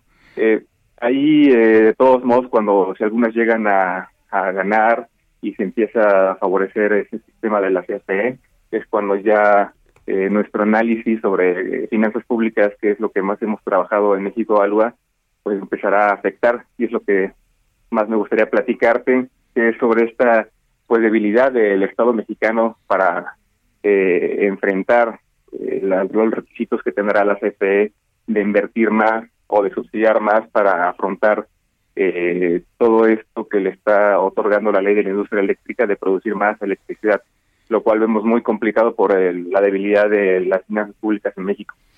A ver, lo, los especialistas me dicen que eh, la Comisión Federal de Electricidad ya tiene un monopolio en transmisión y que, sin embargo, no está teniendo la capacidad económica para mejorar la transmisión y que esto significa que no va a tener tampoco la capacidad económica para hacer la inversión en generación que necesitaríamos. No sé qué opines. Sí, exactamente. Eh, en 2021 la CFE acabó con un déficit después de transferencias de 60 mil millones de pesos, el mayor que se tiene registro desde 1990. Esto fue porque la Secretaría de Hacienda, que generalmente le da eh, suficientes subsidios para hacer que la CFE quede tablas o por lo menos tenga un superávit, en 2021 no pasó. Es decir, la Secretaría de Hacienda se quedó sin recursos, los, eh, los ingresos fueron eh, menores al calendario y todo esto nos muestra que estamos en un contexto de debilidad tanto del, de la CFE que pues produce electricidad más caro que los privados, pero también una debilidad de eh, pues el Estado mexicano para seguir apoyando a la CFE y en este contexto en el que la empresa eléctrica va a requerir de mayor inversión o de mayores subsidios para mantener eh, las tarifas estables, pues vemos eh, muy complicado y lo que nosotros estimamos es que pues por cuestiones políticas el gobierno va a tener que recortar más recursos ya sea de salud, educación y otros programas para pues mantener eh, digamos a la CFE. Eh, el presidente de la República dijo esta mañana que esta decisión de la Corte significa que la Comisión Federal de Electricidad ya no va a tener que subir tarifas. Eh, ¿Cómo ves esa explicación? Sí, esto es una, un tema muy político. Por ejemplo, para hacer un símil, eh, todos los países del mundo están dejando en cierta forma flotar el precio de las gasolinas, lo cual pues ha generado mucha eh, malestar. Pero en México no hemos eh, ya echado la casa por la ventana dando eh, todos subsidios, estímulos para evitar que suban las gasolinas. Es lo mismo que pretende hacer ahora el presidente, es aumentar incluso los subsidios que actualmente, sin, sin la reforma, van de 70 mil millones de pesos en promedio. Esto es, pues, casi todo el gasto de que se da a las eh, universidades públicas estatales, por ejemplo. Entonces, eh, pues si quieren mantener las tarifas estables, van a tener que aumentar los subsidios y obviamente en un contexto en que no hay crecimiento económico, no hay mejora de, de ingresos, pues se tendrán que recortar otros programas. Bueno, yo quiero, yo quiero agradecerte, Jorge Cannon, investigador del programa de gasto público y rendición de cuentas de México Evalúa, el haber conversado con nosotros. Muchas gracias por la invitación, Sergio. Buen día. Son las 9 de la mañana con 40 minutos. En Soriana siempre te llevas más. Aceite canoil de 946 mililitros a 37.90. Y lleva el segundo al 50% en mayonesas McCormick, Heinz y Kraft, frijoles La Sierra, tocinos y chorizos Bafar, Food y Kir en paquete. Soriana, la de todos los mexicanos. Abril 11. Aplican restricciones. Válido en Hiper y Super. GastroLab. Historia, recetas, materia prima y un sinfín de cosas que a todos nos interesan. Pues, mi querido Israel Arechiga, ya empecé yo con las palomitas. Bueno, me, me, dijeron que iba a haber película, entonces empecé con las palomitas.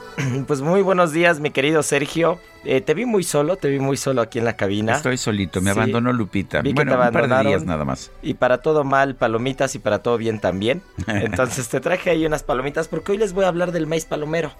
El, el maíz... maíz palomero, a ver, le voy a pedir a Kike que me apague mi micrófono porque yo tengo algo muy importante que hacer mientras tú, mientras tú platicas. Aparte te estoy consintiendo con unas palomitas que tienen un poco de chocolate. Entonces son unas palomitas más modernas. Pero les voy a platicar del maíz palomero que, que, tiene su origen justo en toda la parte de Mesoamérica. Y entre los datos más curiosos que vamos a tener del maíz palomero es que número uno se descubrió como consecuencia eh, de algún accidente, ¿no? Como siempre ha pasado en la gastronomía o en la cocina o en la historia de la gastronomía, siempre el accidente eh, gastronómico está presente. Entonces es un tipo de maíz hay diferentes tipos de maíz eh, que, que, se le conoce como maíz reventador. Este maíz puede ser el toluqueño, el chapalote, el naltel, el chihuahua, el jalisco o el arrocillo. Y estos maíces palomeros se tienen que secar durante 12 meses. Entonces, una vez que se secan durante 12 meses y tienen aproximadamente un 14% de humedad, el grano está listo para poder ser reventado.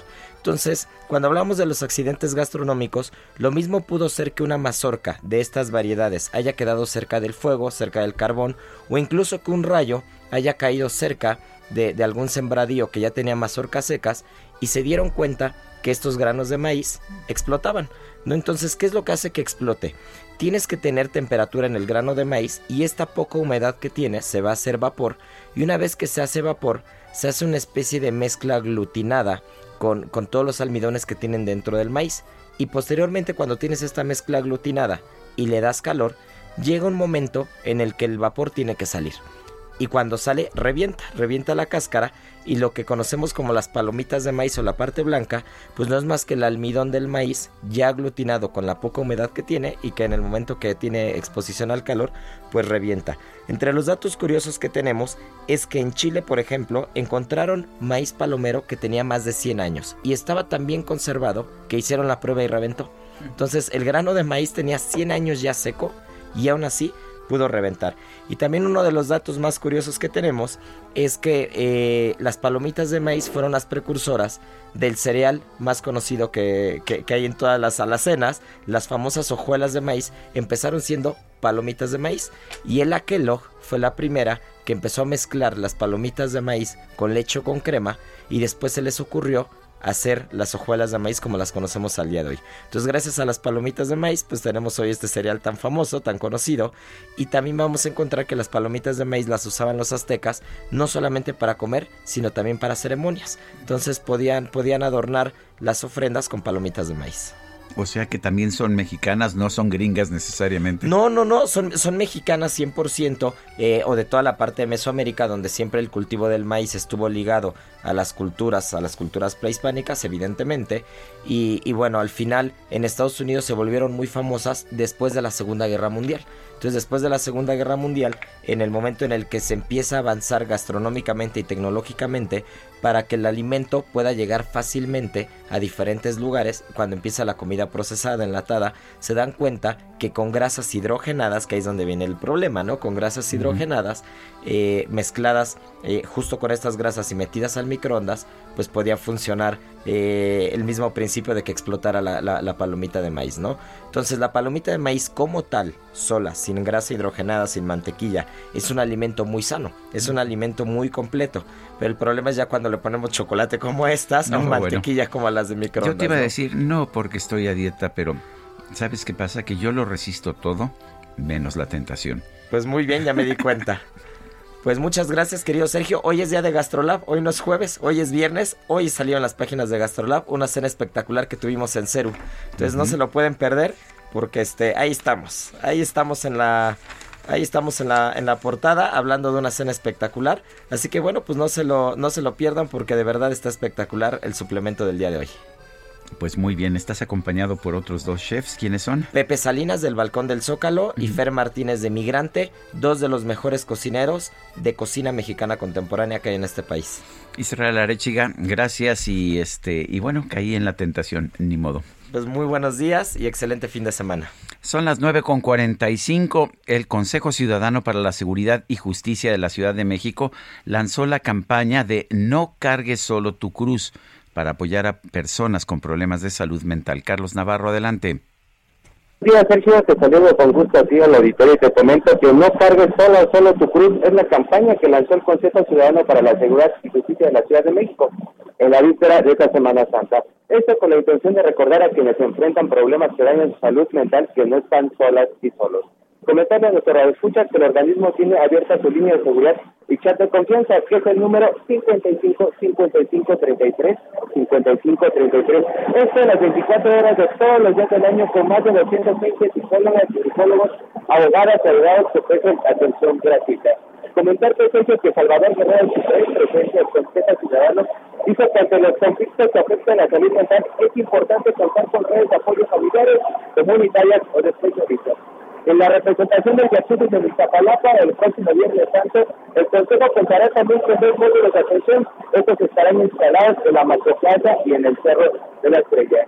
Comentarte que en 2022 el organismo ha brindado comprensión emocional a más de 10.600 personas, que representa un incremento del 5.35% en comparación con el primer trimestre de 2020. Los principales motivos para recurrir a los primeros auxilios psicológicos son problemas de pareja, los familiares, violencia, ansiedad, depresión y duelo. Por último, comentarte que además de las atenciones telefónica y WhatsApp, el Consejo Ciudadano ofrece apoyo emocional a terapias sociales de las alcaldías Cuauhtémoc, en la dirección Amberes 54, Iztapalapa, Luis Hidalgo, Monroy 100, Azcapotzalco, El Morelos y Pavón 33, y en Benito Juárez, Tintoretto 39. Así que comentarle a nuestros escuchos, está disponible la ayuda para aquellas personas que tengan eh, problemas de salud mental a través de este Consejo Ciudadano para la Seguridad Justicia. Sergio, la información que te tengo. Oye, Carlos, no me digas que andas en el metro. Es correcto, Sergio, acá andamos en el metro reportándonos. Bueno, bueno, por lo menos log- logramos logramos escucharte porque se oía medio mal, pero me dice, no es que anda en el metro. Bueno, siempre trabajando, Carlos, eso me da muchísimo gusto. Un fuerte abrazo. Ay, hasta luego, buenos días, buen fin de semana. Bueno, pues son las... Ah, bueno, hasta... no puedo creerlo. Bueno, así es esto. Son las 9 de la mañana con 48 minutos.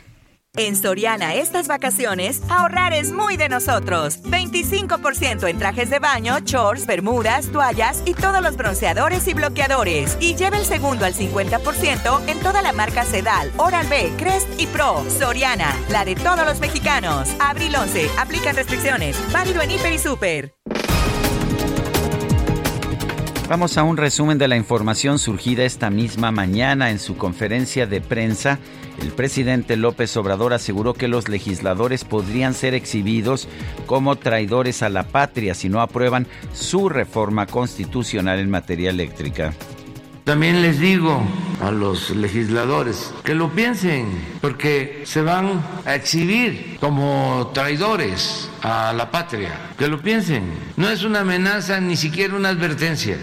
Es hasta una recomendación de buena fe. Es un consejo. Desde luego, sí se asumen como representantes del pueblo. Si no han internalizado de que son representantes del pueblo, o no les importa, o eso nada más lo tienen por encimita, pues este, contra el cinismo y el cretinismo no hay nada que hacer. Luego de que el embajador de Estados Unidos, Ken Salazar, advirtió que la resolución de la Suprema Corte sobre la ley de la industria eléctrica abre la puerta a muchos litigios, el presidente López Obrador advirtió que México va a hacer lo propio. Con todo respeto, podemos este, discrepar de manera respetuosa y él habla de que pueden haber acciones de tipo jurídico. Nosotros pues también haríamos lo propio, porque somos un país independiente, libre. En este espacio radiofónico, Gonzalo Monroy, director de la consultora GIMEC, aseguró que la ley de la industria eléctrica no baja los precios de la luz y que genera una mayor carga financiera a la Comisión Federal de Electricidad prácticamente esa decisión no tiene absolutamente nada que ver con lo que dijo el presidente. Esta es una medida que no baja los precios, esa es una medida que incluso le va a terminar costando una mayor carga financiera a la CFE. Por un lado vamos a ver que el presidente López Obrador sí, ya tiene su reforma, pero no la va a poder implementar. Prácticamente todo el sector privado de electricidad en México va a estar amparado. Y gracias a los amparos que van a dar las, los, y que muy probablemente darán los jueces en próximas semanas, obviamente esto es como si la reforma no les aplicara, no les va a hacer ninguna consecuencia. Las autoridades de Ucrania reportaron un bombardeo en una estación de trenes en la ciudad de Kramatorsk, el cual dejó por lo menos 50 muertos. Las Fuerzas Armadas de Rusia rechazaron ser responsables de este ataque. La Unión Europea impuso sanciones a dos hijas adultas del presidente de Rusia, Vladimir Putin, como parte de un nuevo paquete de medidas contra Moscú por la invasión a Ucrania. La Fiscalía de Nueva York pidió a un juez que declare en desacato al expresidente de los Estados Unidos, Donald Trump, por no entregar los documentos que le solicitaron durante una investigación civil sobre sus prácticas comerciales.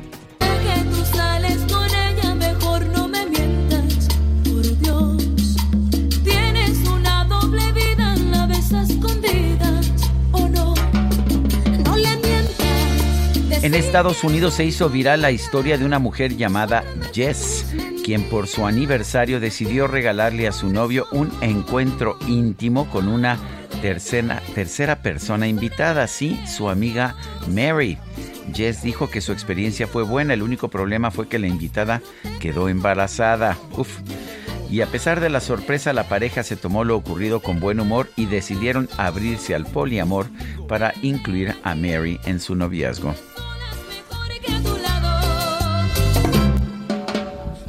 Que cuidarte de las malas lenguas, te llenan la cabeza comentando mal de mí.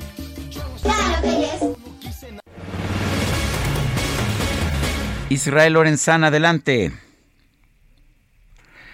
Israel Lorenzana, ¿me escuchas? Sí, Sergio, estamos aquí exactamente sobre el paseo de la reforma. Ahora tenemos información para nuestros amigos automovilistas que vienen procedentes del circuito interior a través de la calzada de los misterios con dirección hacia la zona de Bucareli. Asentamientos a la altura de Hidalgo, nada para abandonar esta arteria, Sergio, únicamente hay que anticipar su paso con dirección hacia la avenida de los insurgentes. El sentido opuesto, de igual forma, sin ningún problema, la circulación fluye a buena velocidad para nuestros amigos que van con dirección hacia la calzada de Guadalupe o hacia la zona de Río Consulado. A manejar con mucha precaución, Sergio, la información que te tengo. Gracias, Israel. Hasta luego. Y Gerardo Gal- Galicia está en el Zócalo. Adelante, Gerardo. Así es, Sergio, y tenemos información para nuestros amigos que salen del primer cuadro y se dirigen hacia el sur a través de la avenida Pino Suárez. Poco a poco se incrementa la afluencia de autos, pero aún así el avance es bastante rápido. Eh, avenida Pino Suárez es una buena opción para poder llegar a su entronque con la calzada San Antonio Abad. En general el desplazamiento es muy rápido, al igual que la calle 5 de febrero, donde sí teníamos dificultades es en 20 de noviembre en su cruce con Icesaga, pero se debe a la operación de semáforos. Por lo pronto el reporte, seguimos muy pendientes. Gracias, Gerardo. Son las 9 de la mañana con 53 minutos, casi 54. Se me fue rapidísimo el programa, pero ya se terminó. La verdad es que extraño a mi Lupita Juárez. ¿Qué le vamos a hacer? Sé que regresará pronto, pero por lo pronto ya sabe usted, aquí estaremos al pendiente de toda la información el próximo lunes a las 7 de la mañana. Hasta entonces, gracias de todo corazón. El color de tu pelo porque empiezas una nueva vida sin mí. Sabes, amor, deseo que encuentres toda la felicidad que yo soñaba poder darte. No lo logré. Perdóname. Sé que te marchaste sin saber, sin escuchar, sin comprender que hay una daga envenenada aquí en mi pecho. El mal ya está hecho ahora, sé que no merezco tu perdón, que lastimé tu corazón. Hoy me avergüenzo, fui el motivo de tu llanto.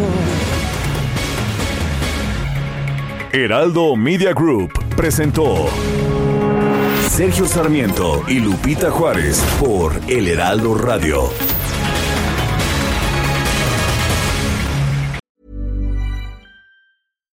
When you make decisions for your company, you look for the no-brainers. And if you have a lot of mailing to do, stamps.com is the ultimate no-brainer. It streamlines your processes to make your business more efficient, which makes you less busy. Mail checks, invoices, legal documents, and everything you need to keep your business running with Stamps.com. Seamlessly connect with every major marketplace and shopping cart. Schedule package pickups and see your cheapest and fastest shipping options from different carriers. With rates up to 89% off USPS and UPS rates. And with the Stamps.com mobile app, you can take care of mailing and shipping wherever you are. Make the same no-brainer decision as over 1 million other businesses with stamps.com. Sign up with code program for a 4-week trial plus free postage and a free digital scale. No long-term commitments or contracts. That's stamps.com. Code program.